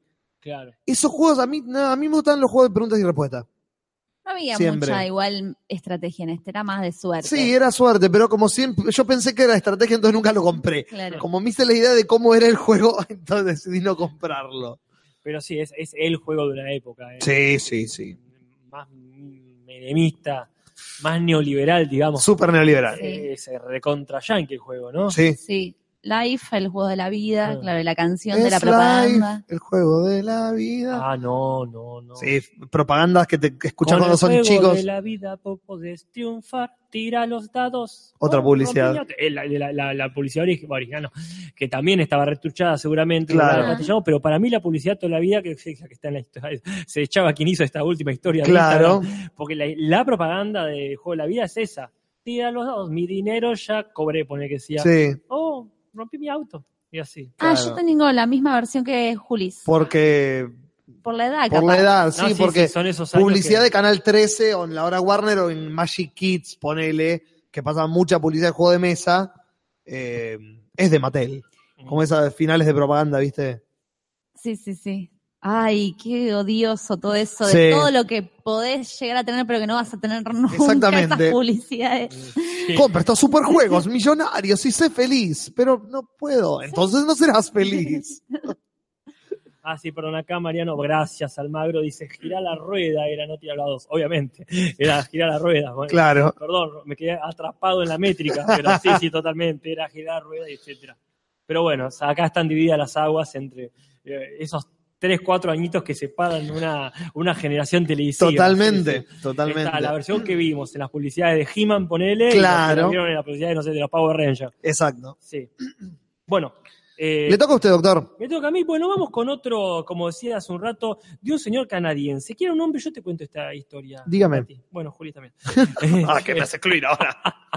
que vos la debes conocer ya. Ah, Esas es historias que a vos te gustan porque después hacen películas con ellas. Ojalá. Un señor canadiense, Sí. o por lo menos eh, yankee canadiense, Ajá. que eh, se llamaba Robert Angel Ujú. en 1985, el año del, del Después se cambió el nombre. Sí, Sintáxica, ¿verdad? No. sí, perdón, perdón, exactamente. Este tipo, que era un, pobre señor, que vivía en un departamentito, dijo, loco, me estoy cagando de hambre, todavía no he inventado el internet para empezar a embaucar a la gente y robarle la tarjeta de crédito. Claro. ¿Cómo hago para llenarme de guita hasta las tetas? Y el tipo dice, voy a inventar un juego de mesa. Un juego de mesa tan pelotudo y tan pavo que todo el mundo lo va a querer comprar. Más o menos así, pero en francés. Y el tipo, el tipo agarra y en el 89, ¿verdad? No, perdón, en el 85 Ujú. saca el Pictionary. Oh, qué lindo juego. Ese juego que vos podés jugar tranquilamente solo, o sea, quiero decir, sin necesidad de, un, de, de- de- de este, de esta ortopedia que te vendían, Claro. que podías jugar, quiero decir, con tus amigos, con un, eh, un rudimentarios elementos. Sí. ¿verdad? Y este, de dibujo, ¿no? Sí, sí. Y el tipo no, le agarra y lo patenta, le hace un, un empaque hermoso, una, un- un- con una tabla, ¿no? Para dibujar. Ujú. Todo muy paquete y lo empieza a vender a lo loco. Tanto es así que en el 89 es uno de los que se aviva y le empiezan a sacar en versión videojuego. Claro, Claro. Bastante fácil, el tipo eh, agarró y lo sacó para todos los, los formatos que había Claro. en ese momento.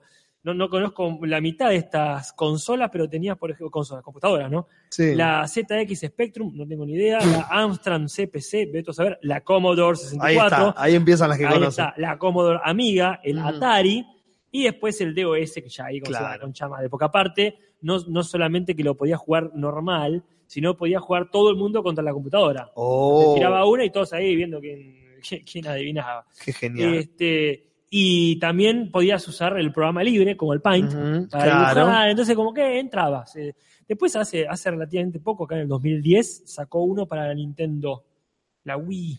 Así que, como que el tipo re renovado el Pictionary. Yo creo que mi- mi- mis mejores experiencias han sido así, con el papelito y el lapicito, en una Sí, quinta, en Punta como mucho una pantalla, una pantalla, una pizarra de esas de con fibrón que te permiten hacer dibujo más grande. Es hermoso el Pictionary. Yo me acuerdo, me hiciste acordar esto también, que tenía una versión eh, que había, alguien compró, no sé por qué, compró una versión de para mayores de 18. Entonces era muy... No, pero- seccionario estaba también. No, no, pero no por ser de lenguaje adulto o contenido, sino que porque era complejo, era más complejo. Y me acuerdo que yo era Ah. chiquita y era medio difícil, como que le, Claro. le poníamos toda la onda igual, pero de repente había palabras que no entendíamos o había, no sé, te pedía que dibujes La a dignidad. actores, Alguien lo iba a decir. eh, o no sé, te decían, Ah, Dibujar ya actores, ni siquiera es como. claro, de un personaje. No, te- ser Jack bueno. Nicholson. Claro, pero sí, te juro, ¿eh? personalidades de la historia, o como que era, era Claro. difícil. Que hoy por hoy, por ahí me hubiese encantado, pero en Claro. ese momento, Ay, habría conseguido un Pictionary, chico. Sí, capaz bueno. que está en casa. Ah, bueno. Y ahí yo me sorprendió, no, pero quizás nunca lo tuve. Los juegos, recuerdo haberlo Yo jugado nunca lo tuve, sí. Pero hay algunos juegos que jugué mucho y ya no saben la casa de quién, ¿viste? Porque yo no- Totalmente. no era como Nati, que a lo mejor tenía un montón de primos. Tengo muchos primos, pero repartidos por todos Mm. lados. Entonces, ve tú a saber dónde pictionaricé la mayoría de las veces. Ahí está. Yo era mi juego favorito, no tenía cinco, como dije, no tenía tantos juegos, y la mayoría los tenían ustedes ya. Y mi juego favorito es uno que descubrí hace poco, hace un par de años solamente, pero que es tan yo. Me, me, me, me, me, me conoce tanto el juego y todos mis lugares más perversos y oscuros, que básicamente nací para jugarlo. que es el Cars Against Humanity? Es todo lo que está mal y bien en el mundo al mismo tiempo. ¿Cómo explicarlo? Es la definición de tu persona. Básicamente. Eh, oscuro, eh, un- eh, el otro día estaba con unos amigos y dije un chiste y la, la otra persona dice, Gastón, qué, qué oscuro e innecesario. Sí, eso dice la tarjeta con la que me presento, les digo. Oscuro e innecesario, eso es lo que soy, básicamente. Y este juego es eso, es oscuro e innecesario completamente. Básicamente se juega de la siguiente manera. Hay un pilón de tarjetas negras que son como 100, ponele. Ajá. Y un pilón de 300 tarjetas blancas. Cada jugador tiene 5 tarjetas blancas en la mano. Y esas tarjetas blancas tienen frases. Ajá. Frases como eh, Mirta Legrand desnuda. eh, eh, o abortos con una percha. O un mimo teniendo un ataque al corazón. Cosas muy bizarras, absurdas y o oscuras y tenebrosas. Las tarjetas negras tienen una frase con una línea vacía que hay que completar. Por ejemplo, eh, si hay algo que a mí me excita es línea para completar. Entonces se juega de la siguiente manera. Uno de los jugadores, nosotros somos nosotros tres, por ejemplo, que lo estamos jugando. Yo saco la tarjeta negra y leo eh, la frase para completar. Ustedes dos tienen que elegir de sus cinco tarjetas blancas qué es lo más gracioso para completar esa oración Ah. y darme esa tarjeta a mí. Entonces yo las mezclo y sin saber quién me dio cuál, las leo en voz alta. Y la que a mí me parece más graciosa, Ah. gana el punto. Entonces el juego lo divertido es que tiene, es que vos no solo tenés que elegir lo que es más gracioso, sino que tenés que elegir qué es lo más gracioso para el que está eligiendo en esa ronda. Ah, Claro. es que se acerca al Dixit de Nati. Exactamente. Entonces, si sabes que al- a la persona que está eligiendo tiene un humor súper negro, vas a elegir lo más oscuro que tengas en tu mano. Si le gusta lo absurdo sin sentido, vas a ir por ese camino. Entonces tiene muchos giros, porque una misma tarjeta puede ser elegida de 20 lugares diferentes. Y las tarjetas son, las opciones que yo dije, creo que son las más tranquilas de las que están dentro de ese juego. He leído cosas que me han hecho ponerme a mí la mano en el pecho. Te juro que es como, no, no pueden haber escrito esto, publicado esto, alguien aceptó esto, alguien compró esto y lo está jugando en este momento. Es tan oscuro e innecesario que se vuelve épico en un momento. No podés parar de reírte. Y eso es lo que tiene que no tiene otro juego de mesa, que es un juego de humor, básicamente. Ah. Es un juego para cagarte de risa.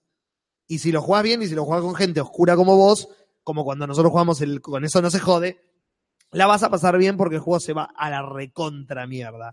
Lotería 92 da un ejemplo, dice jugar al Jenga con un sobreviviente de las Torres Gemelas. Exactamente, ¿entendés? Esa va a ganar. Por- Ah. Y hay tarjetas que son como claves, como Michael Jackson, por ejemplo. Ah, si sí, te tocó Michael comodín. Jackson, es un puto comodín. Si va a ganar- tocó- si te tocó Michael Jackson. es un libro que estoy escribiendo. Eh, acá Mariano Almagro creo que le vamos a dar un alegrón. Sí. Está el chat, por supuesto, aprovechando Ah. estos últimos momentos para tirar, porque hay algunos que no van a salir. Uno de los más pedidos, de hecho, no va a estar acá en estos Ajá. top fives. que Pero es sí- claramente de Jorge ese. El que más, más pidieron en el chat Sí, es sí. Jorge, que es el, el tag. Ay, Dios, cómo odio esa mierda. ¿Cuántas horas perdidas Sí, Dios, no. viendo a los demás hacer eso? Exacto. Vos nunca entendí la gracia de esos juegos. No, es que a mí me encanta este, la idea, pero eh, ahí, ahí le faltan, le faltan eh, Magia. muñequitos, le faltan. Le fa- como a Está todo. todo bien, pero Como le falta todo le falta muñequito, le muñequito. falta ahí el tanquecito, ahí no me compraste, no, no, Claro. me- ahí me decepcionaste, Negri. Bien, A mí me gusta, pero todo lo largo me aburre, así que en un momento me empieza a aburrir, entonces Mm. ahí me empiezo a cansar y me empiezo a poner, me empiezo a poner detestable para las personas Claro. que realmente quieren llevar este juego tres días seguidos sin dormir y comer. Ay, Dios. Y yo digo, no, bueno, ya está, hasta No, ya acá. está, ¿eh? No, sabes que no.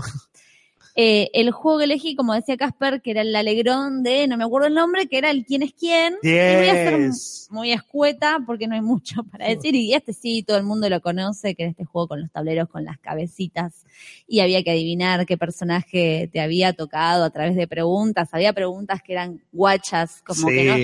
Si jugabas con gente que algunas, por ejemplo, no te dejaban preguntar. Por ejemplo, si es hombre o mujer. Hoy, hoy sería re difícil hacer un quién es quién moderno. Ah, Tu personaje es hombre, no sé, asumiste su género. Claro, ¿Cómo, cómo sé? Es claro. un juego re políticamente incorrecto hoy. Este, sí, es verdad, como bastante racista ahora que lo pienso y todo, sí, sí. Eh, De los 90.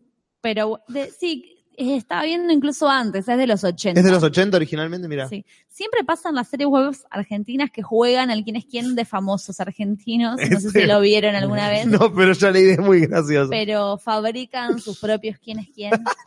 Y cual, que creo que aparecen algún Sí. hay chistes sobre eso y bardean gente. Ah, habría que hacer como con el tu ídolo es un forro, Ah, pero versión quién es quién. Claro. Hay uno, Ah. hay un capítulo de cual que bardean, no me acuerdo, capaz que alguien se acuerda en el chat de los chistes que hacen con eso. Pero bueno, el quién es quién. eh, ¿Quién es quién? Ahora yo pregunto, ¿ustedes tienen también la misma publicidad que yo en la mente? Pregunta bien y adivina quién. Ese que termina, divertite adivinando quién es quién. ¿Quién es? Exactamente. Es el, perdón, es, tiene barba, entonces Tom. Sí, exactamente. Ah, perfecto. Ahí no admitía disputas. Me No, levantaba la esa mesa. es la- Si no, teníamos la misma, mente, la, la misma en la mente. Esa es la publicidad. Gracias. Y para ir cerrando también, ya el último, que es le- levemente favorito, podría decir, pero es Sí. uno de los que más me llamó la atención. Ajá, Justamente por lo que el TEG no tuvo. Que exactamente. son muñequitos, cosas 3D. ¿Cómo amaba ese juego? Sí, yo creo que lo jugué, realmente jugarlo dos veces. Yo también, yo creo que nunca lo jugué, lo tenía y lo tenía y nunca lo jugué. Pero yo quería armarlo. Es la herencia de Tiaga. Sí. ¿Cuál? Yo quería armarlo, ver toda la, ¡Qué la escenografía. Porque es un juego que se basaba en. Es como el club, pero al revés. Exactamente. En vez de adivinar quién cometió el crimen, es cometer el crimen. Exactamente. Ah, Entonces, y nunca hay- jugué yo eso. Ay, era Bueno, no amerita tanto el juego, eh, te digo en serio. Es, Ah. eh, hay que ir recorriendo la casa, como encontrando guita, hay un par de versiones Sí. distintas. Todo antes de que de tal hora y aparezca el detective, Claro. o que de tal hora y se abra la herencia, etcétera. Lo bueno es que había trampas de verdad. Claro. Vos ponías entonces, por ejemplo, una caja fuerte, una armadura, ponías un, una- un cuadro, Ah. una cabeza de chancho ahí de un jabalí, y todo eso podías activarlo realmente y caía sobre la muy- figura que había que eliminar. acá Sí. tableros muy lindo, Estaba el tablero y tenía, tenías una estructura con un candelabro que colgaba y vos podías soltarle el candelabro arriba de la ficha. Era como, era jugar a eso. Era poner tus muñecos de acción Claro. en el jueguito y tirarle cosas arriba. El Tiagata, bueno, es de Hasbro. Y este- con esta ya llegamos al sumum de, De los 90. de los 90, ¿no?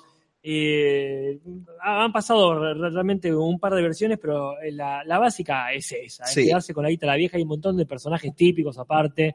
El novio de la vieja, Sí. la- el mayordomo, la mucama, el abogado, etcétera, etcétera, y todos viste que era una tajada. Y aparte tenía una muy linda presentación, perdón, una muy linda publicidad, Sí, que eran eh, como muñecos, este, como, como títeres. como títeres haciendo los personajes de, Exactamente. del jueguito, Así sí. que sí, era como el club, pero eh, más físico. Exactamente. Y eso es todo lo que, lo que tengo que decir acerca de la herencia de Tiagata.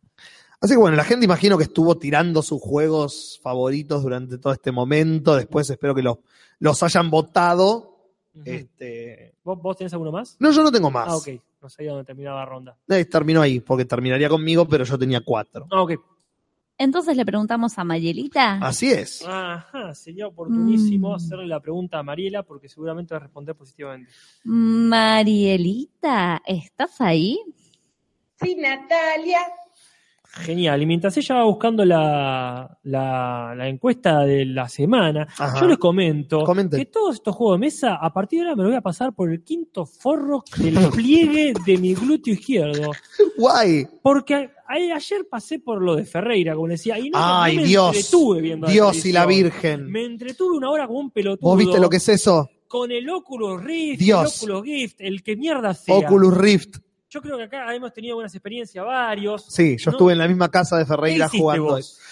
Primero me puso el tutorial él, Genial. que es que no es interactivo, pero es inmersivo. Es el tiranosaurio. Sí. ¿Qué hiciste con él? Porque aparte yo- vamos a explicar, ¿no? ¿Qué pasa? Yo no sé si está, eh, a- vos qué tuviste, qué experiencia, Nati. Fue más, como era en la mesa familiar y Claro. cada tanto nos lo íbamos pasando, muy relajado fue Claro. todo. Pero yo me comprometo mucho con las cosas. Sí. Y realmente el primero que me pasa me dice, toma, este desde abajo del agua, ¿no? Eh, buceando con tiburones. Epa. Me da Ay. el casquito, me lo pongo un segundo, duré, y le dije, no, no, no, poneme otro más suave porque no aguanto. Ok. Porque realmente me suben las pulsaciones, me genera una realidad muy... Y sí, bueno, lo que tiene este es que es súper inmersivo en niveles. El, el tutorial lo que tiene es Sí. esto. Empieza en un mundillo en el que vos estás con unos animales completamente cúbicos. Claro. Y una fogata cúbica. Entonces como, ah, mira, esto es rey real. Entonces vos entrás. Y de golpe cambia y ¡pum! aparece un extraterrestre de adelante puta, ¿eh? tuyo. ¿Cómo lo detesté? Súper lo detesté. Sí. Como, eh, eh, yo hice el dedito para la gente ahí no lo escuchó tanto como lo vio. Eh, que es súper real de golpe, pero es un extraterrestre. Entonces hay una, hay todavía un alejamiento, Sí. hay una distancia. Y vos lo saludás y el, y el extraterrestre te, te saluda y es como súper real, ya se vuelve como, estás ahí. Y golpe ¡fu! cambia y hay un puente. Y estás en un puente Sí. que termina. Ah, Yo, personalmente, no me pude asomar a mirar para abajo. Ah, Claro. Yo no miré para abajo porque dije, no, no, porque estoy en el puto puente hoy. Vamos a hacer un paréntesis. Sí, perdón. que La encuesta es de mejor juego de mesa. Y acá Mariela dice, antes que nada menciona Lotería 92 que quedó en un digno puesto 15. Ahora sí, puesto 6, el juego de cartas, el jodete, juego que ha Hermoso. separado amistades. Sí, sí. Odio, Hermoso. odio todas las cartas y todo lo que se pasa con ellas. No, ese es el mejor juego de cartas de juguete, genial.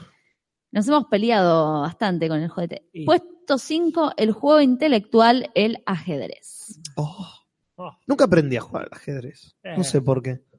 Siempre va a haber una. Creo porque nadie en mi familia jugaba. Ergo. Eso explica todo. ¿Cómo sigue? ¿Cómo se- Y no me acuerdo, no, no, no sabemos cuál será el puesto 15. No.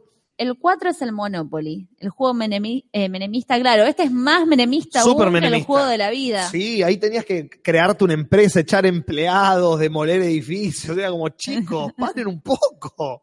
¿Qué juventud estamos criando? Hacer un mundial paralelo para distraer a la gente. Exactamente, para sacar una ley de laboral, es un quilombo. Perdón, pero acá, claro, eh, el 15 era el de lotería, ¿no? El Claro. Claro, no, ¿cómo nada digno? Quedaste dentro de los. Sí. eh, 15 de cuántos. El top 20. sí, Puesto 3, el juego argento, el truco. Sí, excelente muy el truco. bien, muy bien. Un clásico. Un clásico y un orgullo que sea nacional y popular. Así es. Y ay, ya esto, ya el 3 y todavía no aparecieron tranqui, los, tranqui. los muchachos. Mientras tanto, entonces decís que no te pudiste asomar No, al precipicio. No me puedo asomar. Y ahí, después del precipicio, Ay. apareces en un pasillo que parece como una estación de tren al principio, ¿no sabes? Ajá. Ah, mira qué bueno, qué lindo, qué amplio es el lugar. Tuc, tuc, tuc, tuc. Escuchas, ok, mirás alrededor y ves un cartel y te das cuenta que estás en un museo. Mm. Tuc, tuc, tuc, tuc. Y te das cuenta que estás en un museo de ciencias naturales. Tuc, tuc, tuc, tuc, tuc, tuc, tuc, tuc. Y ves un pasillo largo y una sombra que se asoma y de golpe desde el costado del pasillo No, y un puto tiranosaurio rex Ay, que no, aparece. Me, muero, me muero. Desde el fondo se acerca y, y se hace- y viene y viene. Y aparte vos estás, a ver, porque Ferreira tiene los sensores, todo. para dispuesto. limitarte el Claro, o sea, espacio. vos estás ahí eh, realmente metido en esa. O sea, estás en el sector específico para la realidad virtual. Ay, Dios. Entonces, uno sabe cómo es la realidad virtual. No es Sí. algo que te sorprende como concepto, como idea. Pero estándose ahí lo ves al bicho y la concha de tu madre y viene, viene, viene y te queda pegado. Y yo me quedé quieto. Sí. Porque que si algo me enseñó yo de pan, si me quedo quieto no me ve. Y te pasa por arriba, te pasa por ¿Sí? arriba. Ay, y ves no, el pie, ¿viste la escena de Godzilla? Que a Hank Azaria Ay, no. que le pone el pie y quedan los dedos, el, el tipo entre los dedos. Y el dinosaurio pasa y vos que... ah, No, yo no, lo- no lo podría es resistir. hermoso. No, es muy fuerte. Muy Pero yo no- le tengo miedo a las personas en realidad. Pero les juro, o sea, me subí a una montaña rusa Eh, y había un chabón en la montaña rusa al lado que te mira sonriente Ok, y vos quisiste bajarte por eso. y te juro que yo me, me daba como mucha impresión, no sé por qué. Mirá. Como que me siento encerrada No, acá es con esa gente Claro. eh, que no conozco. Tendrías que probarlo por eso, justamente, porque es como súper irreal, pero inmersivo. Porque es un puto tiranosaurio. No existen los tiranosaurios. No, bueno, no te va a atacar un dinosaurio. No, no, pero no pero en el momento no sabe, no es sabe, no sabe lo que puede comprar Ferreira. Che, terminamos de decir la encuesta y cerramos el tema de realidad Dale. virtual porque sí. Yo confieso algo y acá después me internan después Dale, de sí. Pero yo, por ejemplo, no puedo estar sola en un lugar con estatuas. Listo, lo dije. Bueno, yo supongo que existe estatofobia o algo así. Tatofobia. Porque yo no sé si lo he contado acá, no quiero demorar mucho la respuesta, de, de- pero sí, yo me acuerdo que en la quinta de mi abuelo tenía un- uno de esos pinochos espantosos de cemento Ah, ah. y yo me quedaba, en el, digamos, en el patio, en el parque, no era muy grande, pero lo tenía a 15 metros y ya era la concha, me meto adentro. Sí. porque, bueno, era chico también, ahora no me pasaría. Pero sí, Soy muy Mm. cagona, muy, muy. Mirá, no sabía eso. Sí, sí. Puesto dos, ¿cuántas opciones y todas son tan divertidas? Qué bien. bueno, por lo menos no es Mingo y Aníbal. Puesto uno, el de estrategia. El de- estuvo bien porque no lo nombramos nosotros, lo nombró la Pero gente. a la gente le gusta tanto ese juego. No Ah, puedo bueno, tiene mucha mística. Es muy Ah, complejo. A mí me parece excelente el juego, solo que no lo puedo, no puedo aguantar tantas horas. Pero Sí, me no. parece excelente. Pero sí, no, igual ya te digo, todo esto es para patear cualquier tablero. Sí. Y yo después del Sí, tutorial, a ver cuál usé vos. el tutorial, que Sí. el tutorial estás como una especie de adentro de una Sí, combi, con el robotito. con el robotito. Es que- hermoso. que le tirás no es para tirarle cosas al robotito. porque Pero le tiras tiro cosas al robotito. Entonces hay un robotito muy simpático que te da eh, disquetes que vos metés en una computadora, pero todo ahí ya usás todo. Entonces Sí. ahí es interactivo. Podés levantar botellas y hacer que las tomás. Claro, prendés televisores. Sí, a- apilás cosas y Sí. bueno. Y ese y el robotito te enseña así con es súper naif, pero re divertido. Es re divertido, te una pistola con, con dardos, digamos, en Sí. un momento.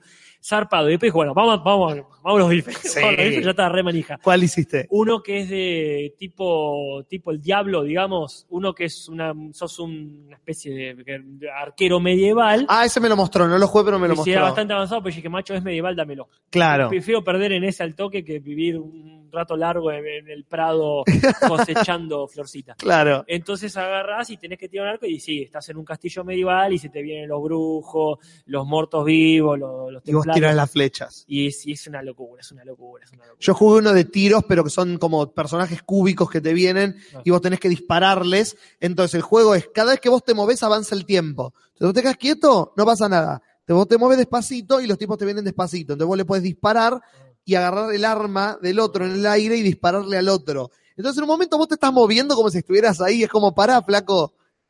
Es- Sí, sí. te, te olvidás, te olvidás dónde estás. Eh, yo vi a mis viejos haciéndolo y es realmente eh, como si estuviesen drogados. Sí. Sí. O sea, si pueden, si tienen un amigo, alguien que les preste, por favor, que hagan pasar a sus viejos por esta experiencia, porque realmente es como lo más parecido a ver a tus padres con LSD. Es más, es más divertido ver al que lo está jugando que, que ver lo que están jugando o después jugarlo vos. Porque ves sus cuerpos y es como, wow, no se dan Sí, cuenta sí. que están haciendo todo esto. Sí, sí, sí. Sí. Yo no sé si es algo para hacer todos los días porque son esas cosas que uno detestaría naturalizar. Ah, claro. Pero bueno, siempre queda pensar, si esto es así ahora, dentro de dos o tres años, dos o tres años explota todo. Sí, pero Sí. bueno, es una experiencia. Si tienen algún amigo, primo que se lo puede prestar, o si ustedes son afortunados, prueben aunque sea porque está bueno tenerlo. Es como estar en un sueño, pero que te acordás los detalles. Exactamente. Bueno, cerramos por hoy. Cerramos por hoy, vamos a dar como ganador la única opción que hubo de imágenes Ah, sí. de eh, Richard Chamberlain y Patricia Micchio, que fue autorada por la señorita María Urigoitea. Este, y con esa hermosa única opción damos por finalizada la, el concurso de memes de duplas de famosos, al menos por ahora. Así que con todo eso, no vamos a decir de que viene el podcast que sigue, se van a enterar con el correr de los días, como siempre, algo de misterio hay que mantener. Así que mientras tanto, gente, póngale me gusta a este video, póngale me gusta a los canales de, de Facebook, de YouTube, de Te lo resumo, te lo transmito así nomás, y el Cinso Podcast todos los jueves a las 7 de la tarde. Suscríbanse y póngale me gusta en Facebook también a Te lo resumo y te lo transmito así nomás. Dejen en los comentarios, no en el chat, en los comentarios de qué quieren que hablemos, qué les pareció el podcast de hoy, que si no me equivoco, eh, Casper Uncal se encargará de contestarlo para la semana que viene. Vayan Bueno. que me gusta que lo eh, afirmes para que la gente sepa que estás conforme con la decisión. Sí. Vayan a patreon.com barra te lo resumo y déjenos plata para que podamos comprar por eBay ese juego del libro gigante lleno de jueguitos. Ni pedimos el de realidad virtual. No quiero ese para empezar, hay que ir cre- increyendo. Este, después, el año que viene, pediremos ese.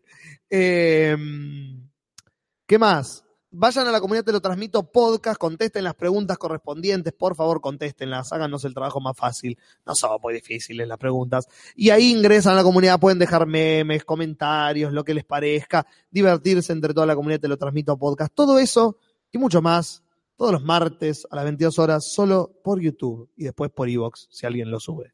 Gente, hasta la semana que viene. Hasta la semana que viene. Nos vemos la próxima, gente. Alto abrazo.